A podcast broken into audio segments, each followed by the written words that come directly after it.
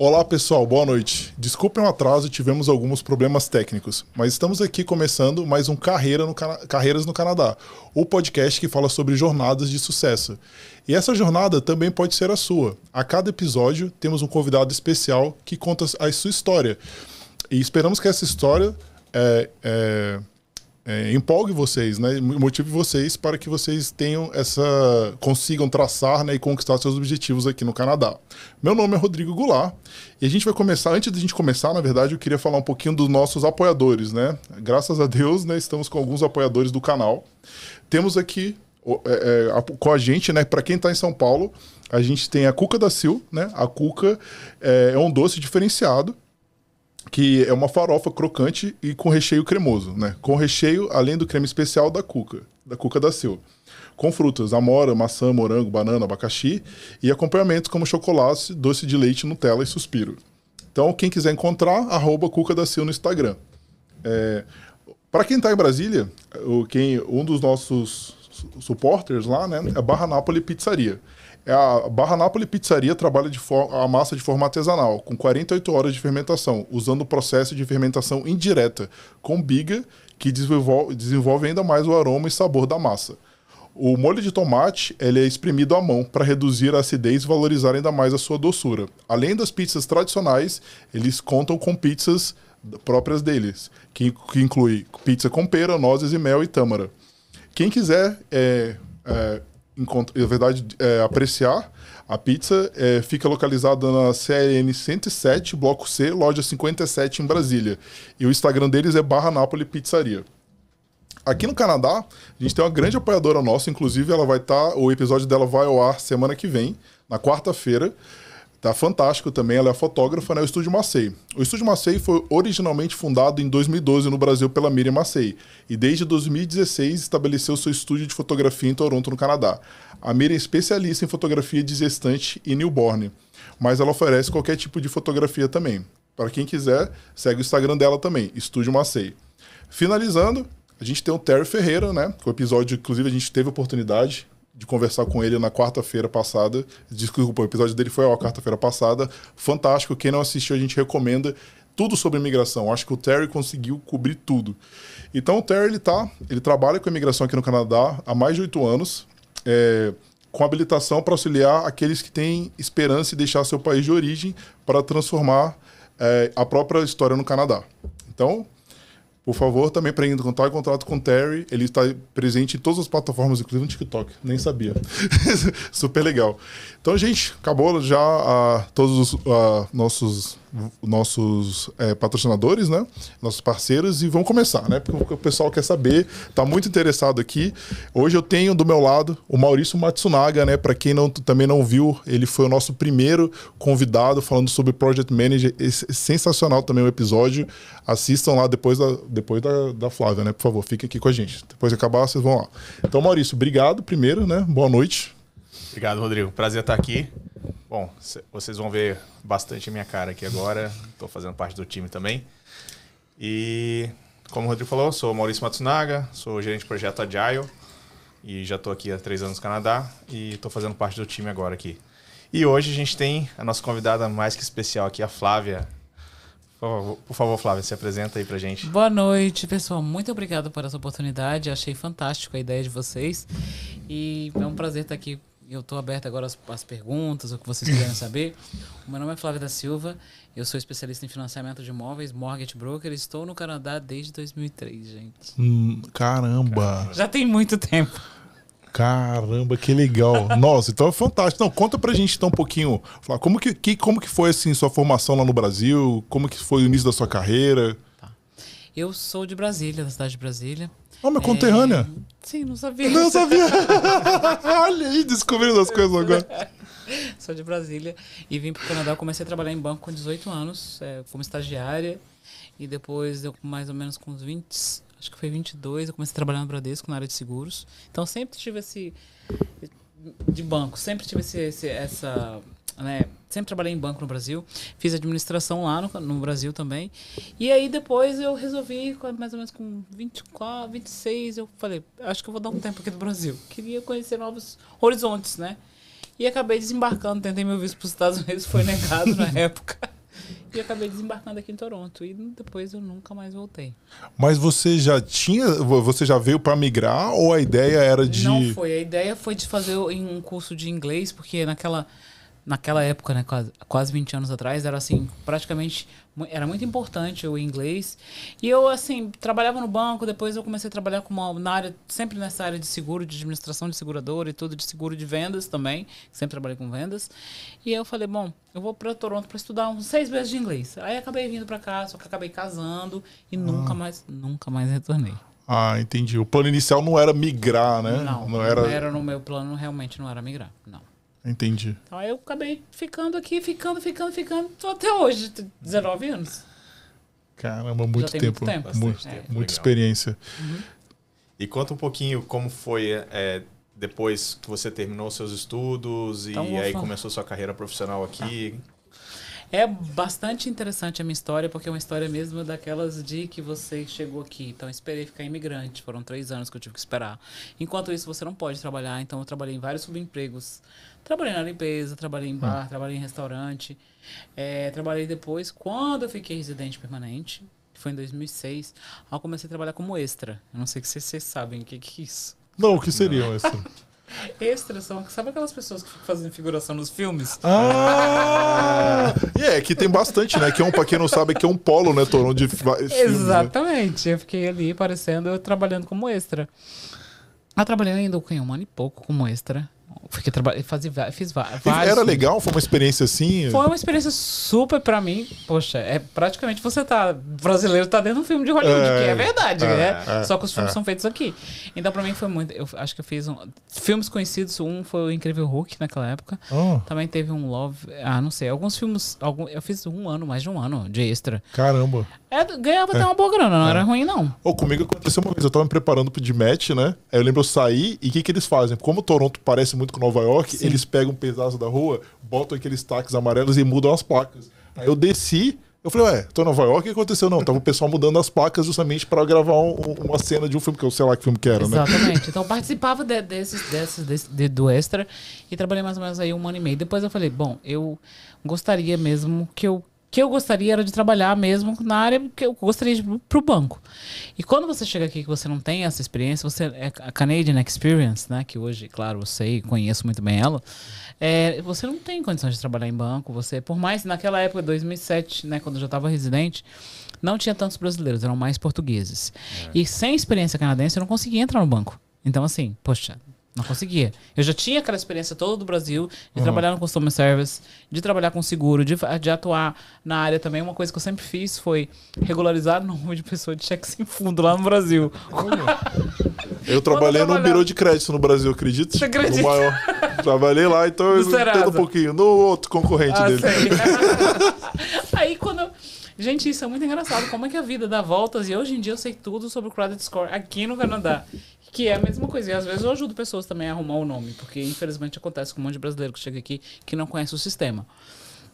Aí depois disso, aí eu falei, bom, fui pro George Brown College para tirar minha licença de mortgage, porque você não pode trabalhar sem a licença. Não tem como você trabalhar como mortgage specialist fora do banco sem a licença. E você já queria isso, assim, com o banco, assim, eu falei, bom, queria... É, eu vou trabalhar com no banco. Eu queria trabalhar no banco. Aí eu vi, porque assim, para você ter um bom cargo dentro do banco, você precisa ter credenciais. É.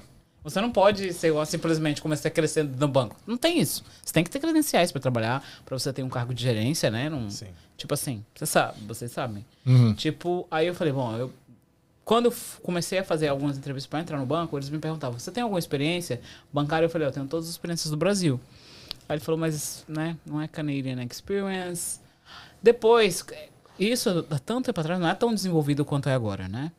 Aí tem algumas, alguns programas do governo que são COST, que são o Skill for Change, que é para você melhorar o seu inglês ou você tentar né, fazer alguma coisa dentro da sua área. Enfim, eu decidi que eu ia estudar no George Brown College. Aí eu comecei a fazer o curso de Mortgage Specialist. Aí fiz o curso. Curso bastante difícil, apesar que ele é um curso é assim, rápido, mas complicado para quem não entende nada de matemática. Né? É um pouco complicado. São quanto tempo de curso? Não, ele é pouquinho, ele é três Ah. meses no máximo. Agora, agora a gente faz aqui, acho que em duas semanas. Só que você tem que ter uma base de matemática que tem um monte de gente que parece que não tem. E um monte de gente leva pau porque o curso é difícil. Ah, eu fiz o curso, mas no começo é um- não é assim tão fácil. Não é você chegar e falar, bom, já sou mortgage specialist, vou abrir minha conta no Instagram, já tô rica e milionária. Lógico que não, gente. É. It's not free lunch in Canada. É. Não é fácil, né? É. Nada é fácil, né, galera? Tem que entender isso, nada o é pessoal fácil. acha que É é super fácil, abriu conta e já tá, já tá bombástico. Não é. Aí, o que, que aconteceu? Depois disso, eu fiz o curso, aí eu comecei a trabalhar mesmo com a portuguesa, que trabalhava com mortgages, que já era bem famosa na comunidade portuguesa, que inclusive é até hoje bastante famosa. Na empresa dela, não era banco, no banco. Não né? era no banco, Aham. mas eu queria migrar para dentro do banco, porque eu achava naquela época que era muito melhor trabalhar no banco. Eu pensava assim, a gente bobo, né, gente? eu achava assim, bom, trabalhar no banco, os clientes vão chover de cliente, que o banco já tá com a porta aberta, só entra um monte de cliente, né? Você pensou que não precisaria prospectar, né? É, eu pensei que eu não precisaria prospectar tanto. Aí eu falei, bom, meu sonho é trabalhar no banco. Aí depois que eu fiquei trabalhando três anos com mortgage, é, eu então entrei no primeiro banco, um dos grandes bancos aqui do Canadá. É, foi, eu vi, eu, eu- foi muito engraçado. Eu coloquei português e coloquei seguro naquelas coisas que eles fazem de resume, né? Aham. nas, nas procuras que eles fazem. E aí uma pessoa mesmo me contactou. Você fala português? Falo, porque não era assim tão comum. Falo português e tudo e tal. Aí você tem experiência com mortgage? Tem, porque mortgage é um tipo um dos escalão mais alto que tem dentro do banco. Porque é o maior empréstimo que tem. É. Né? Então, você tem experiência com mortgage? Tem. Eu queria fazer uma entrevista. Eu fui lá, fiz a entrevista, passei. Eu, caraca, que top! Vou trabalhar no banco, Mas foi a primeira maravilha! entrevista que você Na fez? primeira entrevista eu passei. Olha, que interessante isso, né? Exatamente, mas eu que eu já tinha o background, Já tinha tinha três experiência, anos, né? sei, É, já tinha três É, anos. é verdade. É por isso que eu passei assim na entrevista Aham. primeira. Uhum. Aí fui, fui contratado pelo banco e tudo, e eu, cara, primeiro um sonho trabalhar no banco. E eu me lembro até que esse banco era um banco situado ali na Na Saint-Clair, Saint-Clair e Daphne, a cidade de Deus ali, que é parte brasileira. em português, o pessoal que chama. Cidade de Deus nunca tinha escutado. Nunca tinha escutado O pessoal mais antigo chama. Dandas e Daphne ali, Saint-Clair, cidade de Deus ali, que acontece de tudo dentro dos ônibus. Eu escutava falar o jambalaya, os prédios ali, a galera chamava agora. Essa aí foi boa. É, é porque já é muito tempo que eu tô aqui. Enfim, aí eu me lembro que eu tinha ido lá pedir emprego no começo, lá no começo, lá atrás. Da agência, né? Da agência. É. É. eu falei. E lá fui contratada para outra agência, só que eu ficava mais naquela. A gerente me reconheceu. Falou, eu não acredito, você, você tá no banco? Eu falei, tô. É, tipo, cinco anos depois. Ela falou, poxa, você é muito persistente, né? Aí eu, é, né? Aí, gente, muito engraçado. Não tinha quase nada aqui de brasileiro. Eu botava já as propagandas no Facebook. Se você quer abrir sua conta, cartão de crédito, tudo, aparecia tudo. No sábado, eu ficava impressionado. Eram filas para meu atendimento lá, para abrir cartão de crédito para os clientes. Todos, um monte de gente atrás de mim. Porque não tinha. Não tinha. É, você praticamente vanguardista. Tava você ali, É, tinha, você tava- Abriu a mata. Não tinha ninguém, que só tinha eu abrindo. Aí eu falava assim, não, eu- o que que eu fazia? Eu falei, ah, fazia, botava pra, para cartão de crédito. Quando você vinha abrir a mortgage comigo, eu já tinha, tipo, brasileiro, né, gente? Vendendo cartão de crédito, vendendo conta corrente, vendendo tudo, um pacote completo. Porque no banco a gente tem obrigação. Por isso que Tem as metas, né? a gente é obrigado, queridos, a vender. Não é que ser gente É. boa, entendeu? Não é, gente, não é questão de ser gente boa. Que você tem, ou você vende, ou você tá fora. E tipo, né, tinha que vender o pacote completo com a mortgage. Mas você tinha que prospectar também? Ou era a galera que Claro que tinha, É, que tinha, né? prospectar. Esse negócio de achar Mas que vai eles trabalhar davam- no banco. Não, não, Não, dava não nada. tinha nenhuma lista, nada. Você que tinha, Nada, você se Caramba, vira nos isso. 30 pra arrumar cliente. Eu, oi? Aí tinha gente- comissão, pelo menos, de venda? Não, tinha. Não, Ah, eu- tá. e o pior é que o salário é somente comissão. Não tem salário base. Putz, então totalmente vendas nesse, na raiz, né? Raiz, aí eu tinha que ainda vender não sei quantas contas, tinha que vender seguro de vida, porque a gente tem metas, a gente tem que bater, junto com o do mortgage. Então, tipo assim, eu fazia realmente um- praticamente um arrastão nos clientes, porque eu tinha que vender. Aí a gente tinha um programa que a gente dava uma grana para os realtors, então a gente tinha, tipo assim, uma coisa de barganha. A gente, tipo, pagava uma comissão para corretor de imóveis. Isso é o próprio banco que faz, né? Mas aí eu fiquei trabalhando ainda no banco, lá nesse banco, durante uns 3, 4 anos. Depois eu falei, eu vou. Aí saí um pouco do mercado. Fiquei grávida, tive minha filha, fiquei tipo um ano sabatinando. Depois, quando eu voltei, eu falei, eu acho que eu não vou mais voltar pro banco, não. Eu acho que eu vou tocar meu escritório mesmo. Aí foi mais ou menos em 2015. Fui chama- chamada para trabalhar em outro grande banco. Só que como eu já tinha um nome e os bancos, eles- todos eles querem a mesma coisa. Eles não querem, Ah. eles querem me querem agora porque já sabe que eu tenho base de cliente. Agora eu sou convidada, faz É outro nível. almoço, é outro nível. É uma coisa que eu falo, é difícil pra você entrar no início, mas depois que você entra, começa a fazer um nome, cara, você depois nada assim no oceano maravilhoso, né? Depois, né? Claro que é. Vira totalmente Vira o jogo? Totalmente. Eles me É. convidam até hoje. Eu tenho vários convites de grandes bancos aqui canadenses que me chamam, porque eles veem minha movimentação no, no Instagram, no YouTube. Eles veem tudo isso. e Eles querem isso, né? E também querem pessoas que já têm um, um nome, porque aí você vai falar tá, confiança junto com o do banco. E aí foi eu entrei no outro grande banco na época, um grande banco, e acabei. Depois eu pensei direito, eu falei, olha, eu acho que para ajudar minha comunidade brasileira eu não posso representar só um banco. Porque fica muito restrito, gente. É, Quer dizer, se você não for qualificado ali naquele banco, para onde você vai? Aí as pessoas, muitas pessoas também procuram, mesmo que elas falam bastante português, bastante inglês, elas querem saber entender aquela, aquela documentação, que é uma documentação complexa, e elas querem entender todo o processo em português. Então, esse é o meu grande diferencial. Eu explico tudo em português para você, sabe? Eu trabalho com equipe já de corretores, advogados brasileiros. Então, hoje em dia, eu tenho uma equipe completa para ajudar a pessoa tudo em português.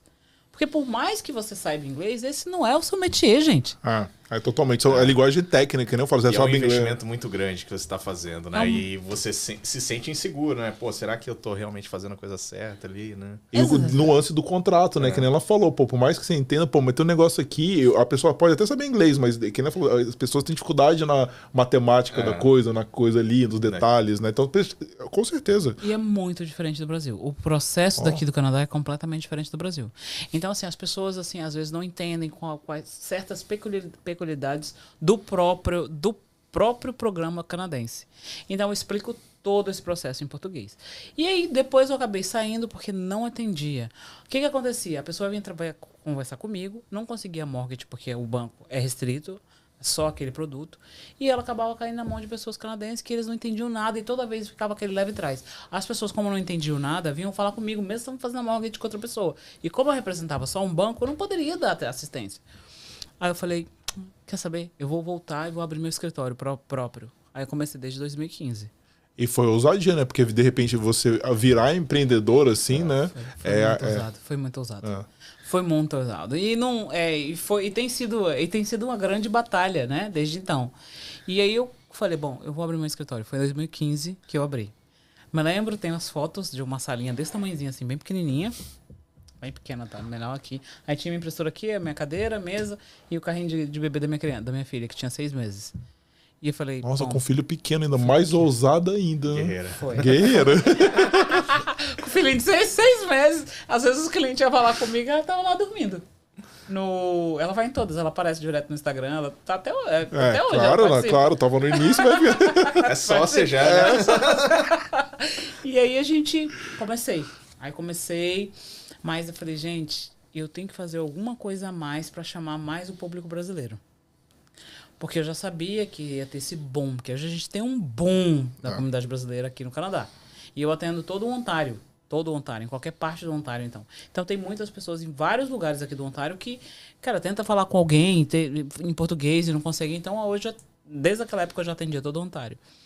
Aí eu comecei a pesquisar, falei, gente, algum, algum jeito eu tenho que aparecer mais. Aí foi quando o marketing digital entrou na minha vida. Ah, entendi. Começou o trabalho. Agora você citou uma coisa que eu fiquei curioso também. Você não pode, pela sua licença, ir nas outras províncias? É o seguinte, muita gente quer que eu atenda as duas províncias, porque eu acredito que hoje, assim, muita gente me conhece a- to- em todo o Canadá. Né, pelo trabalho que eu faço no Instagram e no YouTube. E o livro, né? O best-seller, a gente vai falar sobre ele É, aqui também, né? É, e também por causa do livro. Aí o que acontece? Eu posso trabalhar em outras províncias, mas o que acontece? Eu gosto de dar um atendimento diferenciado para todo mundo. Então, se eu pegar abrir para todo o Canadá, tem gente que eu não vou conseguir atender. É. Aí depois as pessoas vão ficar falando mal e às vezes quer. E tem uma coisa também a gente, né? O nosso público em geral e todas as pessoas, eles querem fazer um, assim, sempre talvez um jogo de, de interest rate. Aí eu vou fazer todo o trabalho, porque eu trabalho por comissão. Eu só ganho meu salário quando você fecha a mortgage. Você finaliza comigo. Então eu não posso ficar conversando, porque tem muita gente que quer tirar dúvidas. É. E, gente, infelizmente a gente não tem 0800. 0800 aqui sou eu e tem umas, mais ou menos cinco pessoas que trabalham comigo. Entendeu? Dá muito trabalho, né? É. É muita informação também, o né? mortgage é um trabalho burocrático e que não demora só um dia. A gente faz a pré-qualificação, depois a gente faz o pré-approval, depois envia para o banco todos os documentos. O banco vai checar toda a sua documentação. Então, assim, é um processo que leva tempo. Não é assim uma coisa, pá, pum, não dá. Uhum. Então, assim, eu gostaria de dar o atendimento o melhor possível para todas as pessoas que me procuram, às vezes é impossível. E é assim, eu tô pensando seriamente em abrir um time, botar mais pessoas para trabalhar, mas por enquanto eu, tá bom do jeito que tá. Tipo Ah. assim, porque eu não quero perder a qualidade do meu atendimento. Isso é um desafio, né? Eu acho que é um trade-off que muitos empreendedores têm, né? Você quer expandir, mas se você expandir com uma qualidade inferior à que você está provendo agora, né? Você pode botar seu negócio e acabar com ele, né? E eu também assim fico às vezes com receio de botar o meu nome com outras pessoas utilizando o meu nome e depois a coisa não sair do jeito que- que pode, pode dar errado. O mortgage é uma coisa delicada, é um trabalho delicado, é um trabalho que você tem que ter experiência, não adianta, porque senão você pode perder depósito de cliente, o cliente pode perder toda a situação. Assim, antes. Então você tem que saber exatamente o que, que você está fazendo. Então, não é um trabalho qualquer, é um trabalho meticuloso que você tem que saber realmente tudo que está por trás do mortgage, que não é só o dinheiro, porque é um empréstimo altíssimo. É, com eu certeza. vendo milhões, tipo, vendo milhões de dólares. Então, assim, Mas às no vezes... mercado daqui, né? Imobiliário, tá cada... Exato, é, superaquecido, é. né? E não é só um empréstimo, né? Você tá, você tá trabalhando com o sonho da pessoa, né? Então, Exatamente, você, Você tá resumiu ali. bem, Maurício. É, é o sonho, sonho. cara. Não é uma casa, você vende É o o sonho, sonho, cara. é o sonho das pessoas. Porque depois do PR, todo mundo que vem aqui pro Canadá é assim. Eu já conheço a jornada do imigrante. A gente é a jornada, a jornada do herói. a Conta jornada do, do herói e a jornada do imigrante. Eles chegam aqui, vem todo mundo, é, pa- paga o college, aí fica sem dinheiro aquele tempo, aí conta todos os. Aí até começar o negócio a andar. Aí pega o emprego, primeiro melhor, depois o segundo, depois o terceiro, depois pe- pega o PIA. Quando pega o PIA, Flávia, eu tô te acompanhando três anos. Já vi todos os seus vídeos. Eu vi todos os seus vídeos, eu tô pronta, eu peguei meu PR. Porque sem o PR, aqui em Ontário, se você quiser comprar aqui Toronto e região, você é obrigado a pagar uma taxa. Essa era uma das perguntas que eu tinha, porque já fizeram pra gente ali. O pessoal com visto de turista, se poderia comprar casa aqui. Então vamos lá. Tem uma taxa aqui maravilhosa que o governo expediu em 2017. Se você não é residente permanente, ou você é turista, qualquer coisa né, que você seja, você é obrigado a pagar 15% em cima do, do valor do imóvel. E esse dinheiro pode À vista ou pode. À vista. Não Tem- existe. tem conversa. Tem gente que me liga perguntando, Flávia, tem como financiar esse valor? Não tem. Esse pra turista, né? Para turista e para quem tem work permit também. Ah, também, entendi. É, então quer dizer que mesmo que você tenha work permit, mesmo que você tenha todas. Se você não for residente permanente ou se você não tiver cidadania, você é obrigado a pagar essa taxa. Dentro de Toronto e GTA. A partir de London e todas as outra- outras cidades, Windsor, Sarnia, todas essas outras cidades não pagam essa taxa. Mas aqui dentro do GTA, Que é onde o pessoal quer morar, né? Quer dizer, pessoal quer é, a comprar- maioria, né? comprar, Você é, é, a maioria quer comprar por aqui, não consegue comprar. Mas agora o negócio assim tá não é que tá complicado, tá caro comprar em qualquer parte. Então hoje em dia não existe só Toronto que tá caríssimo, em qualquer parte aqui do Ontário tá caro. Então você é obrigado a pagar essa taxa. O nome dessa taxa sai, sai- o nome da taxa é non-resident non, non, non-resident taxes. Para depois se você quiser eu te mando o link, porque é importante que o pessoal saiba disso daí. É, porque me- bastante gente pergunta, né, galera, que quer. Até não sei, até para investimento, né? Se ele quiser comprar. Tem que pagar É. esses 15%. Até para imóveis assim, é, eu não sei se você trabalha no caso, para imóveis que estão na planta também. Para imóveis que estão na planta, eu também trabalho. Ah, eu legal. posso fazer a mortgage para a pessoa quando ela pegar a chave. Entendeu? Porque, infelizmente, às vezes eu faço mortgage, dou toda a aprovação, aí a pessoa pega, compra a casa e quando chega no final usa o banco. Então, hoje em dia, quando você tiver, já comprou o imóvel na planta e quiser conversar comigo quando você comprou o imóvel, quando for pegar a chave, eu posso fazer sua mortgage, não tem problema nenhum.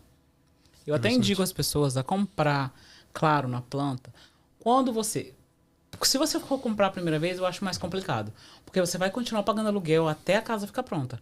Agora, se você já tem, por exemplo, já tem um apartamento e quer comprar um imóvel na planta para investimento, que quando ele ficar pronto ele vai estar valendo muito mais, aí sim eu te indico comprar na planta. Mas de primeiro, assim, tem que pensar um pouquinho, porque você vai ficar, continuar pagando Ah, aluguel. é, são dois juntos, né? Os dois. ju- Não, tem que pagar o aluguel É, e as e é. parcelas E as até chegar a parcelas 20%. até- É, e mais, não, E tem, não não, é é só as 100%. parcelas, né? Não tem aquele prêmio também, né? Não É, tem aqueles é, prêmios. é. Então o pessoal às vezes não entende como é que funciona. Então não é, a gente tem que pagar aquelas, aquelas parcelas até chegar a 20% de entrada. Entendi.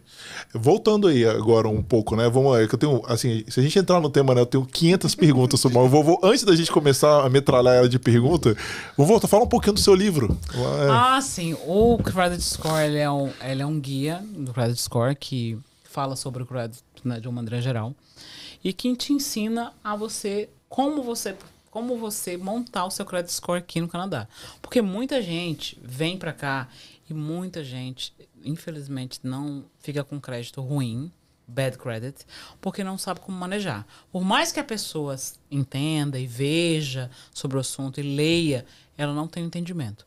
Então eu desenvolvi porque eu tinha muitas perguntas. Eu tinha pergunta todos os dias, todos os dias sobre o credit score.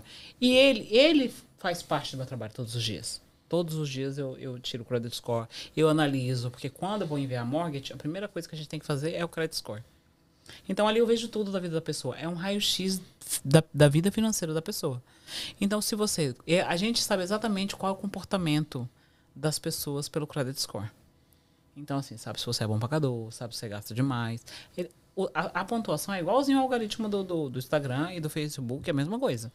Então eles vêm ali, eles fazem uma análise no teu perfil para saber se você não, se você não é uma pessoa que maneja bem um cartão de crédito de 2 mil, como que você vai manejar uma mortgage de 500 mil?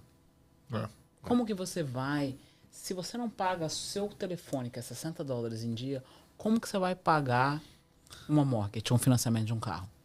É. Isso você falou uma coisa interessante. Por exemplo, vamos supor que uma pessoa esqueça de pagar o telefone uma vez. Isso é muito ruim, ela esqueceu. Não, não uma vez é. não vai não vai te dar um hit. Porque a gente tem dois tipos. Nós temos o hard check e o soft. E o soft. Por exemplo, quando a gente tem os apps, é, que são o Boro, o Credit Karma, todos esses eles te ajudam a você ter uma ideia do seu credit score, mas não é o credit score verdadeiro.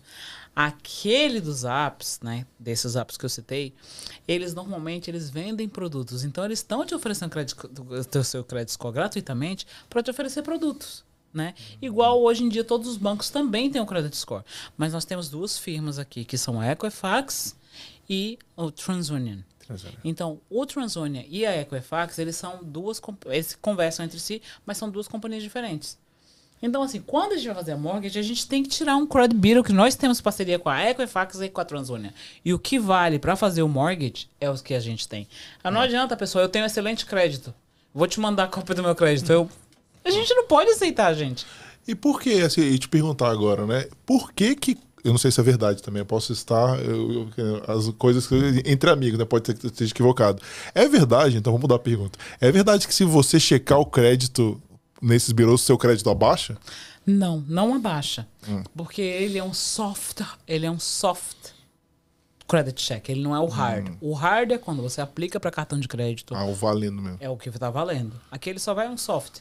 E o da Equifax também, o da que você tem direto da Equifax, ele não, não dá nada, ele é só um soft check e também não acontece nada. O do próprio Equifax e do TransUnion. Isso daí é só um soft, não vai baixar sua pontuação. Ah, então aí, um paradigma que eu achava, eu ficava com medo de Não, não, pode, não tem problema nenhum. Agora, se você entrar e aplicar para um cartão, aí vai ter um hard. Aí checou o seu crédito. Mas então, isso é uma coisa que eu não entendo. Se você está aplicando, é, tudo bem, por que que cai? Porque você está procurando por crédito. E tem gente que não procura só por um cartão de crédito. Tem gente, principalmente nós brasileiros, quando a gente chega aqui, a gente quer um carro. E, by the way, vou dar um conselho para todo mundo que está chegando. Por favor, não vamos comprar uns carros de 70 mil dólares, 80 mil, porque isso vai impactar quando você quiser comprar casa. Que você vai ficar residente três anos depois, aí você tem um, um, um carro para pagar muito alto e vai impactar no seu poder de compra de casa. Então, assim, vamos né, comprar um carro mais tranquilo, porque todo mundo tem que começar. Né? É. É, então, você, quando você vai checar o seu crédito, o que, que eles querem saber? Pra que, que você tá checando? Pra que, que você tá procurando tanto crédito assim? Aí, infelizmente, às vezes eu vejo, quando eu vou checar o crédito de uma pessoa, ela tá com, por exemplo, que o crédito range de, de mais ou menos de 300 a 900 pontos. Aí, às vezes, um bom crédito score ele é acima de 700 pontos. Às vezes, tem pessoas que chegam aqui que elas foram a tentar, tentar abrir uma conta. Abriu uma conta e não conseguiu o cartão de crédito. Aí pega e vai para outro banco, e vai para outro banco, e vai para outro banco. Ah, aí depois, às vezes, né? às vezes eu vejo 30 credit checks. O que a pessoa tinha um crédito de 700 vai para 500, ela não consegue comprar nada. Abaixo de 600 é considerado bad credit. Você não compra nada. nada, você não consegue comprar nada.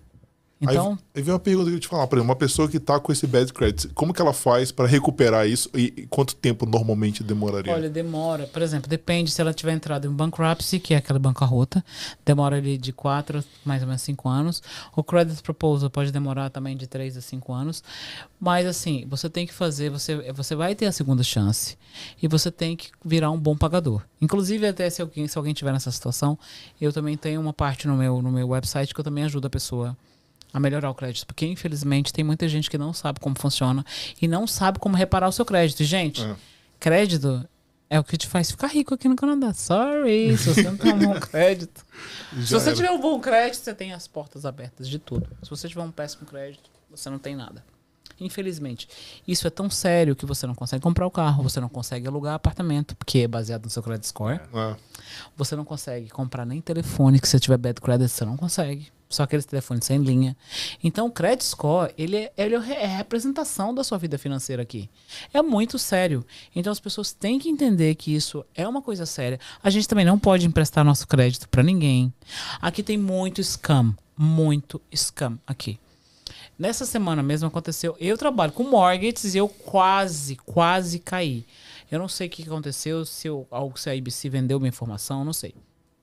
Eu nem devia ter falado o nome do CIBC. Enfim, eu recebi uma ligação, scam, e as pessoas elas sabiam que eu tinha conta no banco.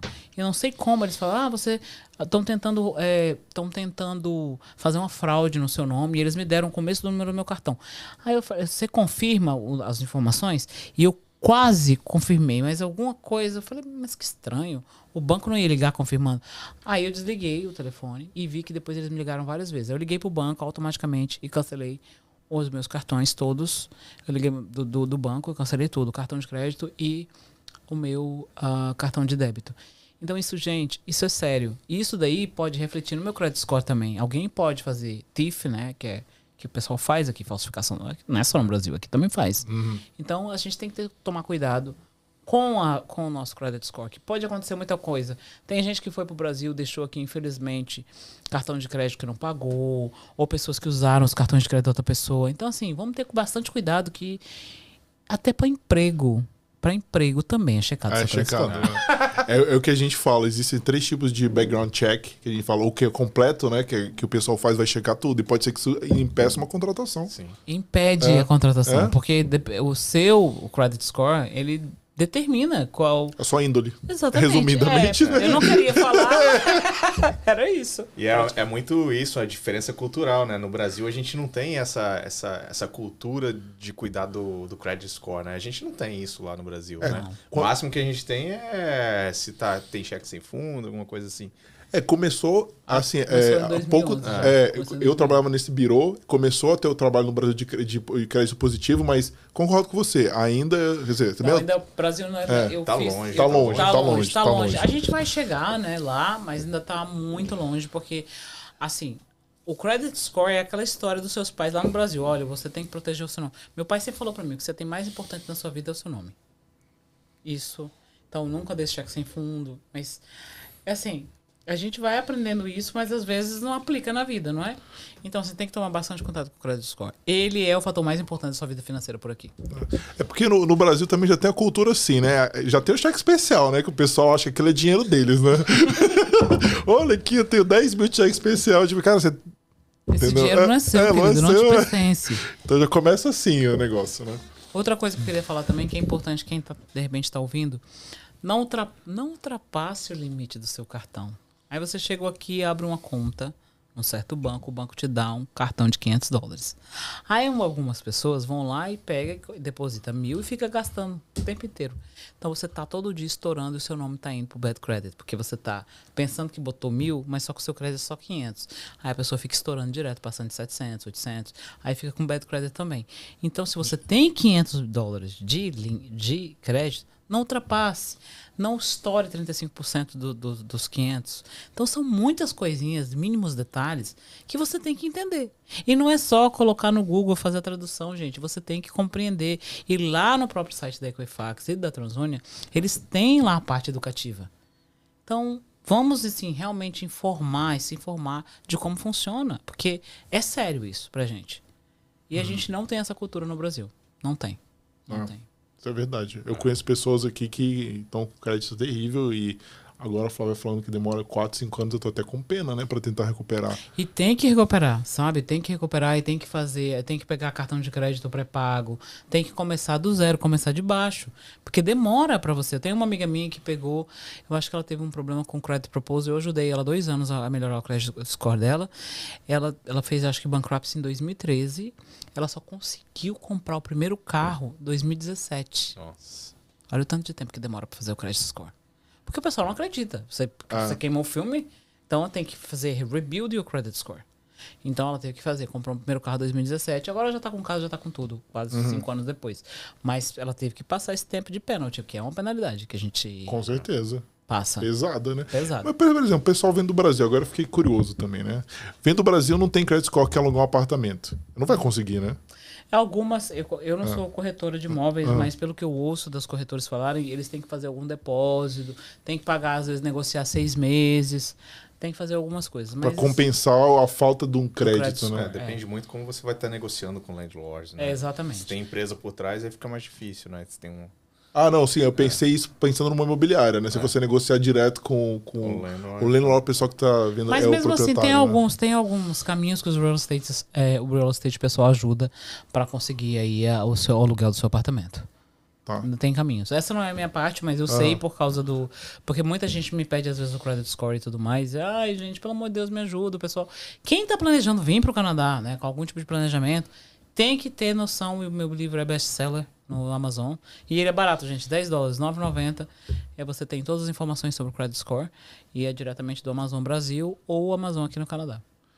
E funciona pro, só para Ontário? Não seria dicas no geral para o Canadá? Não, ele é para o Canadá todo. O Credit é, Score ele é, tipo é, o Canadá completo. É, é, é, Os Estados Unidos não, né? É diferente, né? Não, um os Estados Unidos é um pouco diferente, mas no fundo, no fundo é a mesma coisa. É ah, só entendi. muda os, os nomes. Excelente, excelente. Bom, queria perguntar já do livro, pessoal. Tá aí na Amazon, quiser. Como que acha o livro lá? É, você pode. Eu, ele é. Como é que é? Meu Deus do céu, esqueci o nome do, do, do e-book.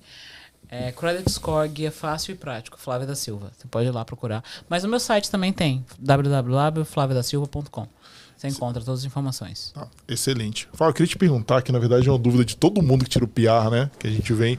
Aquele negócio que primeira casa, 5% de entrada. Como que é? Fala, fala pra gente um pouquinho disso aí. Tá, que ótimo que você perguntou, que essa é uma pergunta que ninguém quer calar. É. Você pegou o PR, Flávio, você tem direito a comprar casa própria com 5%? Sim, você tem direito a comprar casa própria com 5% de entrada. Você pode comprar, desde que você se qualifique. Né? Que é baseado no seu credit score primeiro. Credit score. Já começa daí. Você tem que ser acima de 600 credit score para você comprar uma casa com 5% de entrada. Na sua renda e no seu down payment, que é 5%. Vamos dizer aqui de uma casa que não existe aqui em Toronto, by the way, de 500 mil. 500 mil você pode dar 25 mil dólares de entrada, mais os closing costs, que é entre 1,5% e 4% em cima do valor da propriedade. A sua mortgage será amortizada em 25 anos, tá? E você pode pagar todos os meses aí mensalmente ou de duas em duas semanas. Mas para isso você tem um programa específico que se chama o New to Canada, da, da seguradora. Porque quando você compra uma casa com menos de 20% de entrada, você é obrigado a pagar um seguro que, que ele é obrigatório. Tem gente que, ah, eu não quero pagar o seguro. Eu também não queria. Ia facilitar a sua vida, vender bem mais casa, né? É, eu também não queria. Mas você é obrigado. Menos de 20% de entrada, você é obrigado a pagar a seguradora. A seguradora é para segurar quem? É para segurar o banco, não é para segurar você. Tem gente que pensa, ah, esse seguro vai cobrir o que para mim? Não cobre nada para você o governo do Canadá subdizia os 5%. Porque no fundo era para você pagar 20% de entrada, não era 5%. Então ele subdizia, só que você é obrigado a pagar o seguro. Você entra com 5%, e se você der 5% apenas, você tem obrigado a pagar 4% do seguro e será amortizado em 25 anos. E vale a pena mesmo assim? Ou depende da pessoa, claro. Pergunta bem é. horrível não. essa, mas. Minha opinião é que super é. vale a pena. Porque se a pessoa ah. não tem 20%, é verdade, vai, vai demorar ainda muito. Vai, vai, vai, vai. É porque eu escutei uma vez no Financial Advisor, né? Ele falando, não, também acho que ele queria vender o dele, né? Porque é com competição, né? Você vai lá comprar casa, você vai é. investir com ele. Não, então vem um seguro que é super alto, então vai viabilizar. Não faz isso, não, entendeu? Mas eu acho que tem aquela pegada que a Flávia é, da, da venda, né? Gente, é venda. A gente é, banco, obrigado a bater. pra- É. Você acha que o banco tá aqui pra perder alguma coisa? É, Of course não. Então, o que que acontece? Assim, minha... É, ah, Flávia, você acha que vale a pena? Eu super acho que vale a pena. Porque aluguel, vamos fazer uma continha rápida. 2 mil de aluguel todos os meses. Uma continha rápida. 2 É. mil não tá mais achando nada, mas 2 mil Se der vezes sorte, né? 10... dá sorte. 2 mil vezes 10, 20 mil. Meu. Com mais 24 mil. 24 mil ve- vezes 3 durante 3 anos, quanto que já não dá? Então imagina você pagando 5 anos. Melhor você pagar a sua própria casa. Que aí você também vai adquirir building equity, que é a valorização da casa. Você tem que pagar, mas você teria que pagar de qualquer forma o aluguel. Pagar vai pagar, né? Exato, então é melhor pagar uma coisa que não tem jeito na vida. Ou você paga mortgage ou você paga aluguel. Pro resto da vida. Exatamente. Até a gente morrer, porque não, né? Então, assim, minha sugestão é que você realmente é, compre com 5% de entrada se você não detém dos 20%. Agora, se você tem 20% de entrada, é completamente diferente. Mas quem não, e quem não tem? Então, muita gente compra com 5%. É uma facilidade, assim, grande, né? É. E é um excelente investimento, tá, querido? Não tem Ah, ainda mais aqui, né? nada, nada. Não tem aqui, como é que é, tá, fundo de investimento que ganhe mais do que real estate aqui no Canadá. Desculpa, mas não tem. Não tem. Muito bom. Flávia, então, é, fala um pouquinho pra gente também como que tá. O pessoal não entende, né, que tá lá no Brasil. Fala um pouquinho do mercado, assim. Por que, que esse mercado canadense tá tão aquecido imobiliário, assim? O que, que tá acontecendo nos últimos anos ali que a gente vê? O pessoal fala. Eu trabalho com mortgage desde 2007, porque eu tirei minha primeira licença a primeira vez, e eu nunca vi baixar aqui os preços. Nunca vi. Desde que eu tenho minha licença, não baixou. Cada nem vez- com, com Covid, nada. O Covid ainda fez foi piorar a situação. Ainda. Porque os juros ficou muito baixo, então dá muito mais oportunidade de muitas pessoas. O que, que acontece? Aqui é um país seguro. Muitas pessoas em- querem investir. Muitos, muitas pessoas que têm bastante dinheiro vêm de todas as partes do mundo para investir aqui. Porque é um mercado mais seguro. Então, acredito que com a imigração vindo cada vez. Porque a gente passou quase dois anos fechados, né? Então, assim. Agora que conseguiu abrir, você acha que o pessoal, principalmente com essa guerra que está acontecendo, infelizmente, o mercado aqui vai ficar, na minha opinião, vai, vai piorar muito, por causa que o dinheiro vai sair da Europa e vai vir para cá, ou vai vir para América do Norte. Então, o nosso mercado é aquecido demais também por causa de imigração. Todo mundo que chega aqui, muita gente chega com situação financeira também, quer comprar um imóvel, ninguém quer ficar pagando aluguel. Ah, Então, é muita demanda para pouco, para pouco, pra poucos imóveis. Aí os preços ficam altíssimos. Eu gostaria de ter uma bola de cristal, gostaria bastante. e de falar quando que isso vai melhorar. A bolha vai explodir. Eu tô esperando, que até agora não explodiu. é, todo mundo fala isso, eu já escuta. é. Não, e outras pessoas que falam pra mim, eu vou esperar a bolha explodir pra comprar. Então, eu não sei quando que vai ser, porque tem gente esperando, esperando, esperando e não consegue comprar. Minha, minha, minha sugestão, você tem uma grana guardada? Entra no mercado imobiliário, mesmo que não seja com o apartamento dos seus sonhos ou com a casa dos seus sonhos. Porque aqui no Canadá, você chegar à casa do seu sonho vai demorar um pouquinho. Então, assim, a gente tem que começar de algum lugar. Igual quando você aprendeu a andar, quando você aprendeu a falar, quando você chegou aqui, que você não tinha seus amigos, que você teve que começar uma nova história. A mesma coisa aqui. Eu comecei, comprei um apartamento, primeiro apartamento, depois vendi aquele apartamento, depois comprei outra coisa, até chegar no townhouse, até chegar numa outra casa, até chegar em casa de investimento, gente, isso demorou um tempo. Ah. Não é assim da noite pro dia. É, me fala um pouco disso, que agora eu fiquei curioso. Por exemplo, ah, ele tem a primeira casa, comprou, e ele tá pagando mortgage. Se ele, como que ele faz pra ele mudar pra segunda casa? Pra ele, ele, tipo, Ele pode vender, a vende? mortgage pode ser também transferida para a segunda casa, mas, tipo assim, pode fazer isso. É, mas eu, eu, eu sou aquela pessoa que, que trabalha, estudo também investimentos de, de, de imóveis, né? Que eu gosto de trabalhar com isso, de, da parte de investimento, então eu acho que sempre tem uma oportunidade a mais no real estate. E eu tenho lido muitos livros, já fiz vários cursos para ser investidora de real estate. Então, acho que é um ótimo mercado. Desde que você saiba e você também tenha os, os profissionais certos do seu lado. Que tem que ser um mortgage broker, tem que ser um real estate, tem que ser um advogado. Entendeu? Qual é o papel do advogado? Eu fiquei curioso. Do Morgan Broker eu entendi, do, do, do real estate também, né? Porque ele que vai procurar as casas, mas o o mais advogado? importante é o primeiro, que é o mortgage broker, que é o que... que- Não adianta você procurar primeiro o real estate. É. Porque você precisa saber por quanto você se qualifica, né? Quanto que você tem ali Quanto que você consegue. Pode, é. exato. Então, primeiro passo, procurar o mortgage broker. Depois você contacta o seu real estate que vai te mostrar. O real estate, gente, é corretor de imóveis. E o mortgage broker é o correspondência bancário aí no Brasil. Que também essa, essa profissão tá começando a ficar. é, tá, tá começando a expandir no Brasil, correspondente bancário. Tá? Porque não tinha também, né? Com não, que- não tinha antes. O pessoal só ia direto na casa. Na caixa. É, tudo bem, né? ia o pessoal sabe, é o padrão. né? É, Esse- ia na Caixa Econômica direto, minha casa, minha vida, aquelas coisas. É, e hoje em dia não, já tem outras, eu tenho um correspondente bancário que é o mesmo papel do mortgage broker aqui. Então, primeira coisa, mortgage broker, depois o realtor, que é o corretor de imóveis, e depois o advogado. O advogado, ele vai fazer essa transação completa. Ele vai representar quem está vendendo e quem está comprando e vai certificar de que o cliente está pegando as melhores condições possíveis. Então, o advogado tem um ponto principal. Sem advogado, você não consegue fazer essa transação.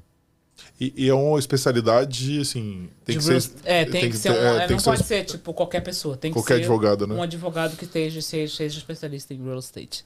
Os advogados da maioria é tudo dividido. Tem uns que tratam Ah. só família, tem outros que tratam somente crimes, tem outros que tratam somente real estate. É, é o que a gente fala aqui, né? do- do- Eu tô pegando o gancho do- das nossas profissões. Quanto mais. O Canadá gosta de especialista em qualquer área, né? Tem que ser. Em qualquer área. E outra coisa também que eu gosto de falar é o seguinte: quando você vai procurar o seu mortgage, procure um profissional qualificado. Gente, o amigo comprou uma casa, você não sabe qual é a condição dele. O seu amigo não é o melhor amigo no momento que você está comprando uma casa, que ele quer dar pitaco porque ele já passou, mas a situação é diferente para cada um. Ah, me ouve, vem aqui. Gente É, não, vem cá, é, fiz aqui, deu certo. Fiz mas- deu certo, não. ah, o credit score não é o mesmo. A situação bancária, a gente nunca sabe, porque ninguém nunca fala a verdade. E ninguém nunca vai te mostrar o extrato, né? Então você não sabe qual foi a condição que seu amigo comprou. E nem adianta também colocar no Google, porque aquelas, aquelas, aquelas calculadoras de mortgage, elas nunca te dão a verdade, porque ali eles vão ter que fazer muitas análises no seu. Gente, não é assim, não é comprar. Não, a gente não tá comprando uma bicicleta. A gente tá comprando casa de milhões de dólares. Então, assim, a gente tem que ter profissional- profissionais qualificados. Ou mortgage especialista do banco que representa o banco, ou mortgage broker. Achismo, nem amigos que fez, nem experiência pessoal, não é a mesma coisa que ter a experiência de um profissional.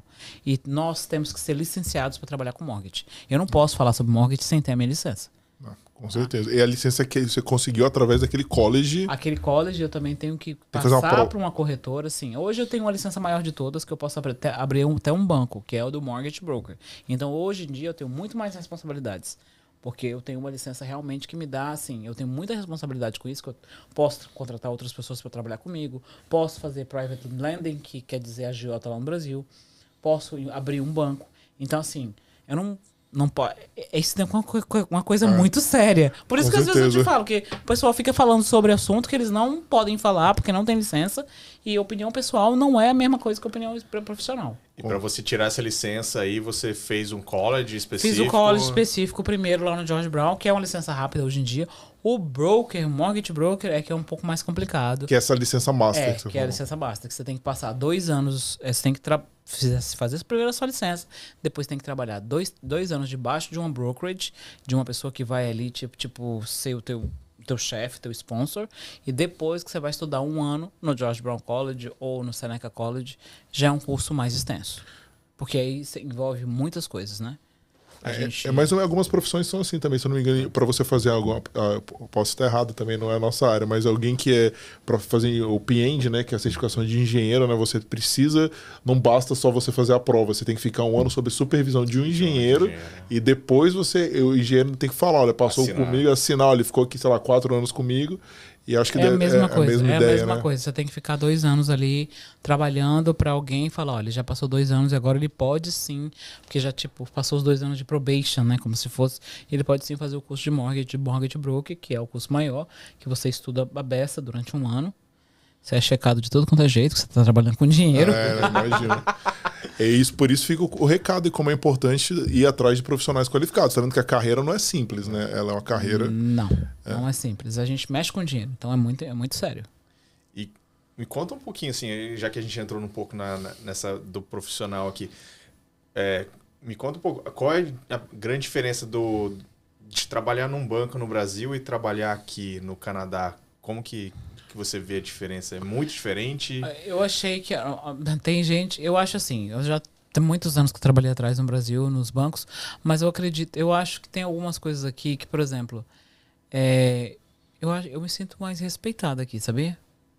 Às vezes trabalhando com, só com brasileiro, às vezes o pessoal passa um pouco dos limites. Que pensa Mas que... talvez não seja pela experiência, porque no Brasil você era muito nova, né? Aqui, Era, aqui você já era, tem era. um tempo também, né? tempo, você já é 14 anos já, respeitada, tem 14 livro lançado, né? É a diferença, né? É, tem um diferente. nome muito forte aqui, o pessoal no- do Brasil não sabe. A Flávia tem um nome muito forte, a gente tá muito feliz de estar com ela aqui, Ah, né? Porque, obrigado, é um prazer. é, porque é muito forte, né? Então, assim, talvez seja isso também, né, Flávia? Essa- É, talvez, é, talvez. Mas eu acho, assim, respondendo a sua Ah. pergunta, que eu me sinto mais respeitado a trabalhar aqui, mas não só isso. Lá no Brasil a gente trabalha no banco, a gente também não é, infelizmente, a gente tem que vender muito para ser, pra ser reconhecido. Aqui a gente é reconhecido, tá? Eles nos pagam bem, tu- dê um bom salário aqui para você trabalhar com mortgage, desde que você seja um bom vendedor. E também no banco. Aqui a gente ganha um pouco mais do que lá no Brasil. Porque lá no Brasil, gente, você trabalhar no Bradesco, você trabalhar no banco lá do Brasil, você, você sofre demais, gente. Sofre bastante. Então eu acho que tem mais respeito e eu acho que a gente ganha um pouco mais de dinheiro aqui trabalhando no banco aqui no Canadá do que lá no Brasil. Porque no Brasil tem muita responsabilidade, tem muita meta para bater. Não que aqui seja diferente, Aham. mas só que às vezes lá no Brasil eu acho que eu, eu- minha família tem dois, um irmão que trabalha no banco até hoje, trabalha no Banco Safra. Lá no Brasil ele falou, "Flávio, você não tem noção, cara, que final do mês. Praticamente ninguém botou a alma na tua cabeça, você tem que vender.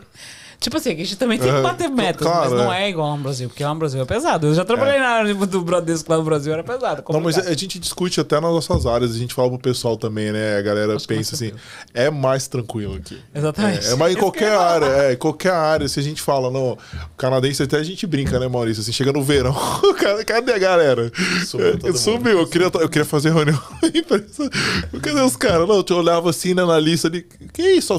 Tô só, abandonaram a empresa, só tô eu aqui, mas é porque a cultura é diferente, eles valorizam muito a qualidade de vida, que é legal, isso no Brasil não, mas eu, eu trabalhei um tempão em São Paulo, valoriza mais o trabalho, né? Que, que qualidade de vida? Você vai sair do trabalho e vai ficar três horas no trânsito, não tem vida, né? Então, é uma coisa legal aqui no Canadá, acho que eu aprendi a valorizar muito mais a parte fora do trabalho, né? Do que em si, assim, é viver, de fato. Verdade, verdade. É. Eu sou. Eu concordo. Eu, eu assim, acho que a gente acaba se transformando. Acho que a gente, ah, como eu já tô aqui há muitos anos, tem muita coisa que eu acho que hoje em dia eu sou diferente do Brasil. Eu acho. Eu sou assim. Acho bastante. E às vezes, as- como, como, meu, minha clientela é toda brasileira. É canadense. Isso eu é ia te cliente. perguntar agora, você tirou a minha pergunta. Eu perguntar, eu falei, como que é a sua clientela em relação ao canadense? Só brasileiro. Só brasileiro. Canadense, eu tenho tanto review no Google que os canadenses veem, vai procurar alguma coisa, eles veem. Mas você aí me liga e fala: olha, eu vejo você. Tem gente que vê no YouTube, ou vê no Instagram, tem um monte de gente que me segue que é canadense, mesmo de mortgage do- daqui. De- dos Estados Unidos também, muita gente me segue, que eles colocam tudo na pra, pra traduzir. O cara tá estudando português pra conseguir comprar uma casa com a Flávia. Ela, não. Exatamente. Tem muito canadense também que procura. Eu queria atender todo mundo. Spanish também procura. Mas às vezes não dá. Eu, eu assim, meu cliente é 100% brasileiro. 100%. 100% brasileiro. Então, assim, o seu sucesso também, né, de certa forma, tá atrelado à A quantidade de brasileiros. vir pra cá. Então, pessoal, você que tá assistindo, tá no Brasil, olha É aí. claro que tá, tá atrelado aos. Eu, quando ganhei o prêmio esse ano lá do do- da, minha, da, minha, da minha corretora, a primeira coisa quando eu coloquei foi agradecimento à comunidade brasileira. Sem vocês eu não teria chegado aqui. Não teria não chegado e eu. Meus clientes são todos brasileiros. Eu falo o dia inteiro português e inglês, português e inglês, português e inglês. Falo com todo mundo português. Então, assim, ah, eu, eu tenho orgulho, gente, de trabalhar com brasileiro. Sabe, eu não tenho esse negócio de não atender as pessoas, nada disso. Eu atendo todo mundo, independente se a pessoa tem condição nesse momento ou se vai um dia ter. A gente, você sabe. claro, claro. Prepara, porque eu faço, é um negócio assim, a pessoa pode não ter condição agora, não tá preparada agora, mas é que nem você falou, conseguiu piar agora, passa um tempo, depois ela vai chegar naquela condição. Ela vai chegar. Então, é. na verdade, é um investimento seu pro futuro, né? Exatamente, exatamente o que aconteceu. Teve um cliente essa semana, acho que foi na semana passada. Ele me ligou, ele falou, Flávio, eu tô esperando sua ligação há três anos, cara. Finalmente eu vou, você vai me aprovar. Ele escreveu, eu sigo em todas as redes sociais três anos e agora você finalmente vai me aprovar. Isso é um sonho. Ele falou, você não tem noção. A gente, quando tá com- esperando o PR, a gente fica sonhando com casa, cara. Eu passo o dia inteiro procurando no Realtor, sei, que eu não quero mais pagar aluguel, pelo amor de Deus. E agora eu tô recebendo aqui a chave da casa própria. Então, pra mim também é muito gratificante. Eu fico emocionada cada vez que alguém me manda uma mensagem, cada vez que eu consegui um caso muito complicado. Entendeu? Tem muita gente que às vezes não tem condição. E eu vou, luto com aquela pessoa. Tem gente que eu arrumo crédito de dois, três anos atrás, ajudo. Então, assim, é um trabalho que eu gosto de fazer. Não é só. Você faz isso também por dinheiro, óbvio que eu preciso, é meu salário e tal, mas eu faço também porque eu gosto. Eu realmente gosto de ajudar, eu, eu, eu gosto disso, dessa profissão. É que o imigrante, ele passa por várias batalhas, né? Ele vem pra cá, aí tem adaptação pra entender um país novo, aí ele fica naquela de, de vício, de piar, de não sei o quê, aí finalmente conseguiu piar, agora vem uma estabilização profissional, agora... É, entendeu? É a batalha. E são os profissionais que fazem diferença, né? Tipo assim, o Terry também regularizando a situação, depois vem pra Flávia, acho que assim, a gente tá chamando um time muito bom de profissionais que estão fornecendo, né? essa ajuda, né, pra galera. Então, é fantástico. Eu também, esse trabalho que a gente faz aqui é muito gratificante pra gente é. poder ajudar essas pessoas, né? Porque tem pessoas que a gente colocou lá, assim, mortgage broker, tipo, o que, que é isso? Nem sabe o que, que é. Entendeu? Às vezes não tem a menor ideia. Quer vir pro Canadá, não sabe nem por onde começar. Exatamente. E essa é uma das partes, por isso que eu falei que que bom que você me trouxe aqui, principalmente pra falar do Credit Score.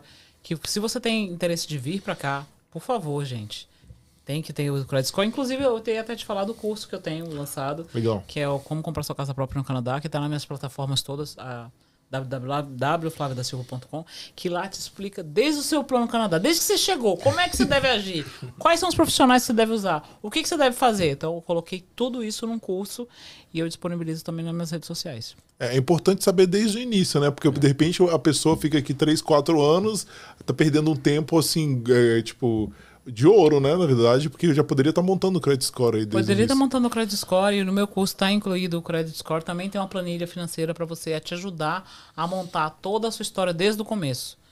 Com uma planilha financeira e também com o credit score e o curso em si que você vai assistir, que você vai entender todo como funciona todo o processo. E a pessoa com esse curso ele já, já conseguiria fazer sozinha? Não, não, não pode, né? Precisa... Sozinho não pode, porque é, precisa ir no, no banco é. ou a, contactar o mortgage broker, né? Mas ele vai ter ideia, sem, vai ter, principalmente por causa do credit score e da planilha, já que vai te ajudar a montar o seu savings já para você comprar sua casa própria. Entendi. Eu já disponibiliza essa planilha lá. É. E loca... eu sei que eu acho que não é muito tua prática, eu vou fugir um pouco do, do negócio que seria mais a parte do Rialto, assim. Mas ainda existe alguma oportunidade, assim, pelo que você vê de crédito, em alguns lugares, assim, da, de Ontário que seriam melhores, assim, ou os preços estariam mais favoráveis? Todos ou... os lugares estão com preços altos, todos os lugares, tá? Aqui em Toronto não existe mais apartamento, tipo, 500 mil não existe mais, Toronto. É, casa só a partir de um milhão, Toronto. Fora de Toronto, talvez você encontre GTA. A gente consegue comp comprar apartamentos em Scarborough ainda, 500, 600 mil. Apartamento. Casa, só se a gente for, tipo, para um pouco mais longe. Até London, que era um mercado mais barato, se tornou uma grande. Porque muita gente na pandemia saiu daqui. E principalmente porque que lá não precisava do PR, muita gente saiu, mudou para lá. Sarnia, Windsor também. Ah, daquela que você falou no início, né? É. Tá com o mercado também é um pouco alto. A gente talvez. Thunder Bay, mas é longe demais. é, já, é. daqui a pouco no Navut ali tá baratinho, né? Thunder Bay. você talvez encontre mais barato, que eu tenho uns clientes que moram lá, que eu tava conversando essa semana com um cliente mora lá, porque, tipo assim, sinceramente, não, não tem aprovação de 300 mil, gente. A pessoa tenta conversar comigo para tentar se aprovar por 300. Eu falo quase, amigo, não tenho como te ajudar, porque não existe. Nem kitnet aqui tem, né? Aqui, Lógico que não, kitnet é. aqui não. Tô, não, não, aqui não, não, não, não, tô falando kitnet nas, no, no GTA. Não. Não existe kitnet assim, é. por isso assim. Infelizmente aqui o mercado é bem alto, é bem alto, bem alto. Eu não sei o que. Tipo, eu, eu não sei se vai baixar, eu acredito que Acho não. Acho que não, não, é. não, Pelo visto. Porque imigração cada vez crescendo mais, como é que vai baixar isso? Não tem como, entendeu? Mas assim, mesmo assim, ah, Flávio, você, eu prefiro deixar meus 60 mil guardados guardado no TFC. Não, cara, vamos tentar comprar uma casa. Você está trabalhando remoto, você tem como sair para fora de Toronto e vir duas vezes por semana aqui e gastar três horas de avião. Você tem como fazer isso. Ah. Tipo, e depois com a Equity, a Equity é a valorização do imóvel. Depois, no futuro, você pode vender e comprar uma coisa melhor. Porque é o que eu te falei, que não é todo mundo que tem 200, 300 mil para dar de entrada, gente. Ah. Então a gente tem que começar por onde a gente pode. É, isso vai, chama justamente a minha outra pergunta. Escutei também, né, que a gente vê muita besteira na internet. Eu não sei, eu, eu sou obrigado a perguntar as besteiras que. sem, tá, é, tá certo. A Flávia tá aqui para justamente falar se é besteira ou se não é. É verdade que, por exemplo, esses 20% de, de entrada tem como o pessoal financiar essa entrada? Tem, existe a possibilidade, não 20%, tá? Não tem como financiar 20%. Mas existe a possibilidade, talvez, de você financiar os 5%, que tem que vir do seu cartão de crédito ou da sua linha de crédito. Só que depois você vai ficar devendo a mortgage mais o dinheiro que você pegou. Então, o pessoal fala isso, mas não fala quais, como funciona no final, né? Então você vai pagar a sua mortgage mais a linha de crédito. Aí são duas, crédito, duas, cartão. são duas linhas de crédito. Então, É, né? são duas linhas de crédito. That's not free lunch in Canada, my friend. É, Não, ninguém tá aqui pra perder. O banco só tá pra ganhar.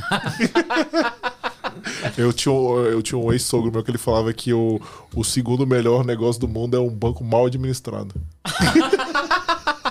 That, that's true. É verdade, eu acho.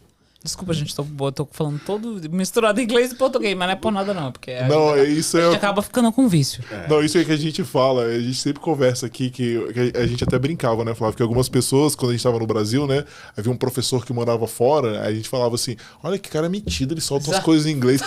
Mas até você vir aqui morar fora e você falar inglês o tempo inteiro, eu só trabalho em inglês, eu não trabalho com brasileiro. Aí você começa a soltar, entendeu? Exatamente. Algumas você não lembra, é, não é. Exatamente, Você, começa a soltar umas pérolas. E minha filha, ela fala muito bem português, minha filha. Ela nasceu daqui, canadense. Mas mesmo assim, ela de manhã, eu acho muito engraçado. Ela fala o dia inteiro, minhas irmãs estão aqui, ela fala o dia inteiro português com as minhas irmãs. Quando dentro do carro, mami, mami, eu preciso stop speaking English. Ela, não, English is my first, first language, mama. Aí eu, ai meu Deus, é difícil, gente. É. Aí eu acabo tendo que falar com ela, depois eu desligo, tenho que falar com o banco o tempo inteiro em inglês.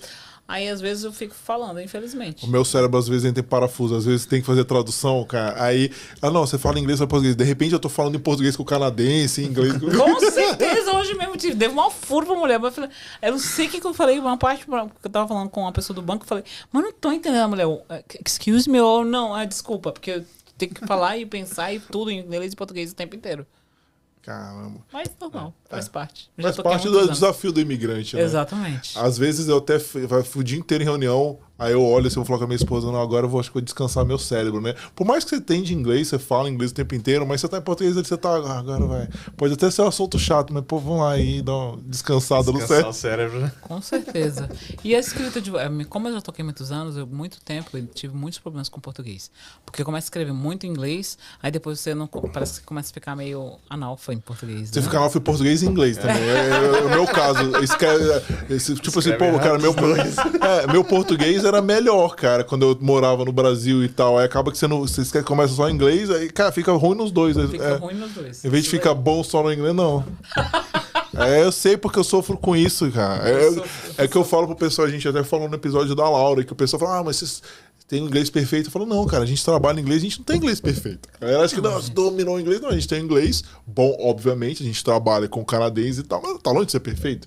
Eu vou mandar um texto mais complicado, você acha que eu não vou checar ali no Grammarly? É, claro, que eu vou. É claro que eu vou. É, ó. Eu pago ainda o mais caro lá. né? É, Grammarly, ninguém. Eu vou fazer onde? Eu vou mandar um erro, vacilo ali pro, pro- Imagina, tipo assim, você vai escrever um texto gigante. Aí o diretor, na hora que ele pegar um erro, ele uma coisa básica, tipo nós vai, vai em português assim, cara, vai acabar com o teu negócio. Não, não vou deixar, não. Se ele quiser recriminar uma coisa que eu tô escrevendo, que seja no conteúdo, né, cara? Exatamente, eu concordo É, contigo, não. concordo, com pago, sor- pago sorrindo. Com certeza, eu também faço a mesma coisa. Claro que a gente já tá aqui, como eu já tô muitos anos, muitos anos, muita coisa hoje em dia se tornou uma coisa, né, normal pra mim, até no inglês, né, mas eu tento falar português, até porque meus clientes são portugueses. Mas eu tenho isso daí, o dia inteiro falando português e inglês. Infelizmente, desculpa, mas já aderiu. Não, mas na, na verdade é bom, né? Porque a gente tem situações de pessoas, inclusive, depende muito, eu- eu vi isso aqui, tem pessoas que vêm pra cá, até o Rod, que foi a nossa primeira é, podcast ao vivo, ele comentou que ele só fala é, inglês o tempo inteiro. Então, pra ele, ele tava muito feliz de estar conversando. Falei, cara, não lembro quanto tempo eu fiquei uma hora, duas horas aqui falando em português. Depende do perfil. Tem pessoas não, que já são o contrário, que trabalham em determinadas profissões, que só trabalham. Acho que até o Maurício agora, você só tá trabalhando com, com brasileiro, né? Você tá trabalhando com brasileiro? Tô trabalhando com brasileiro, então falando o tempo todo português, e aí o meu inglês tá. Mas acontece. Welcome to the... Acontece. Eu trabalho o dia, eu falo o dia inteiro português, o dia inteiro. O pessoal que trabalha comigo, gente, vamos combinar aqui, brasileiro aqui, a gente dá um, desculpa, tá? Mas eu tenho que falar isso. Pode a falar, tem que enaltecer a nossa cultura. A gente é profissional pra caramba. Acho que É. porque no Brasil a gente passa tanta. A gente é melhor vendedor aqui. A gente é sempre melhor nas áreas. Sabe por quê? No Brasil a gente tem que sempre ser melhor pra tentar, pra tentar coisa, conseguir alguma coisa melhor lá no Brasil. Então a gente tem, tem que dar o melhor de si o tempo inteiro. E aqui, como a gente é bem reconhecido, porque as pessoas. Ah. aquela- sempre eu recebo reconhecimento do, do- do- dos bancos, o pessoal que trabalha comigo, que todo, todo mundo é canadense. Fala, gente, eles falam pra mim, eu fico impressionada como você, cara, aparece no YouTube, aparece no Instagram. Então tem tempo de cuidar do filho, eu falei, é tudo correndo, mas é o jeito que a gente foi criado lá no Brasil, não é? Com certeza. É, eu, vejo, eu vejo isso no, no- assim, no trabalho, algumas relações que você faz, algumas situações, cara, eu consegui uma promoção lá em muito pouco tempo, entendeu? Por quê? Porque a galera trabalha num ritmo diferente, eles são muito assim, eles têm receio. Ele- eu acho que o canadense, ele, ele, ele não ousa, acho a palavra assim, ele, ele fica ali, que a gente fala, tem a job description dele. Cara, no Brasil, o que, que a gente faz? A gente tem a job description, beleza. É, a job description seria a, como que é, instruções de trabalho, né? Eu tô falando É. em inglês, acabei de entregar, né? Aí ele vai seguir aquilo ali, o canadense, ele olha aquilo, ele segue aquilo, tá, tá trabalhando 20 anos na empresa, ele vai e segue aquilo que tá escrito.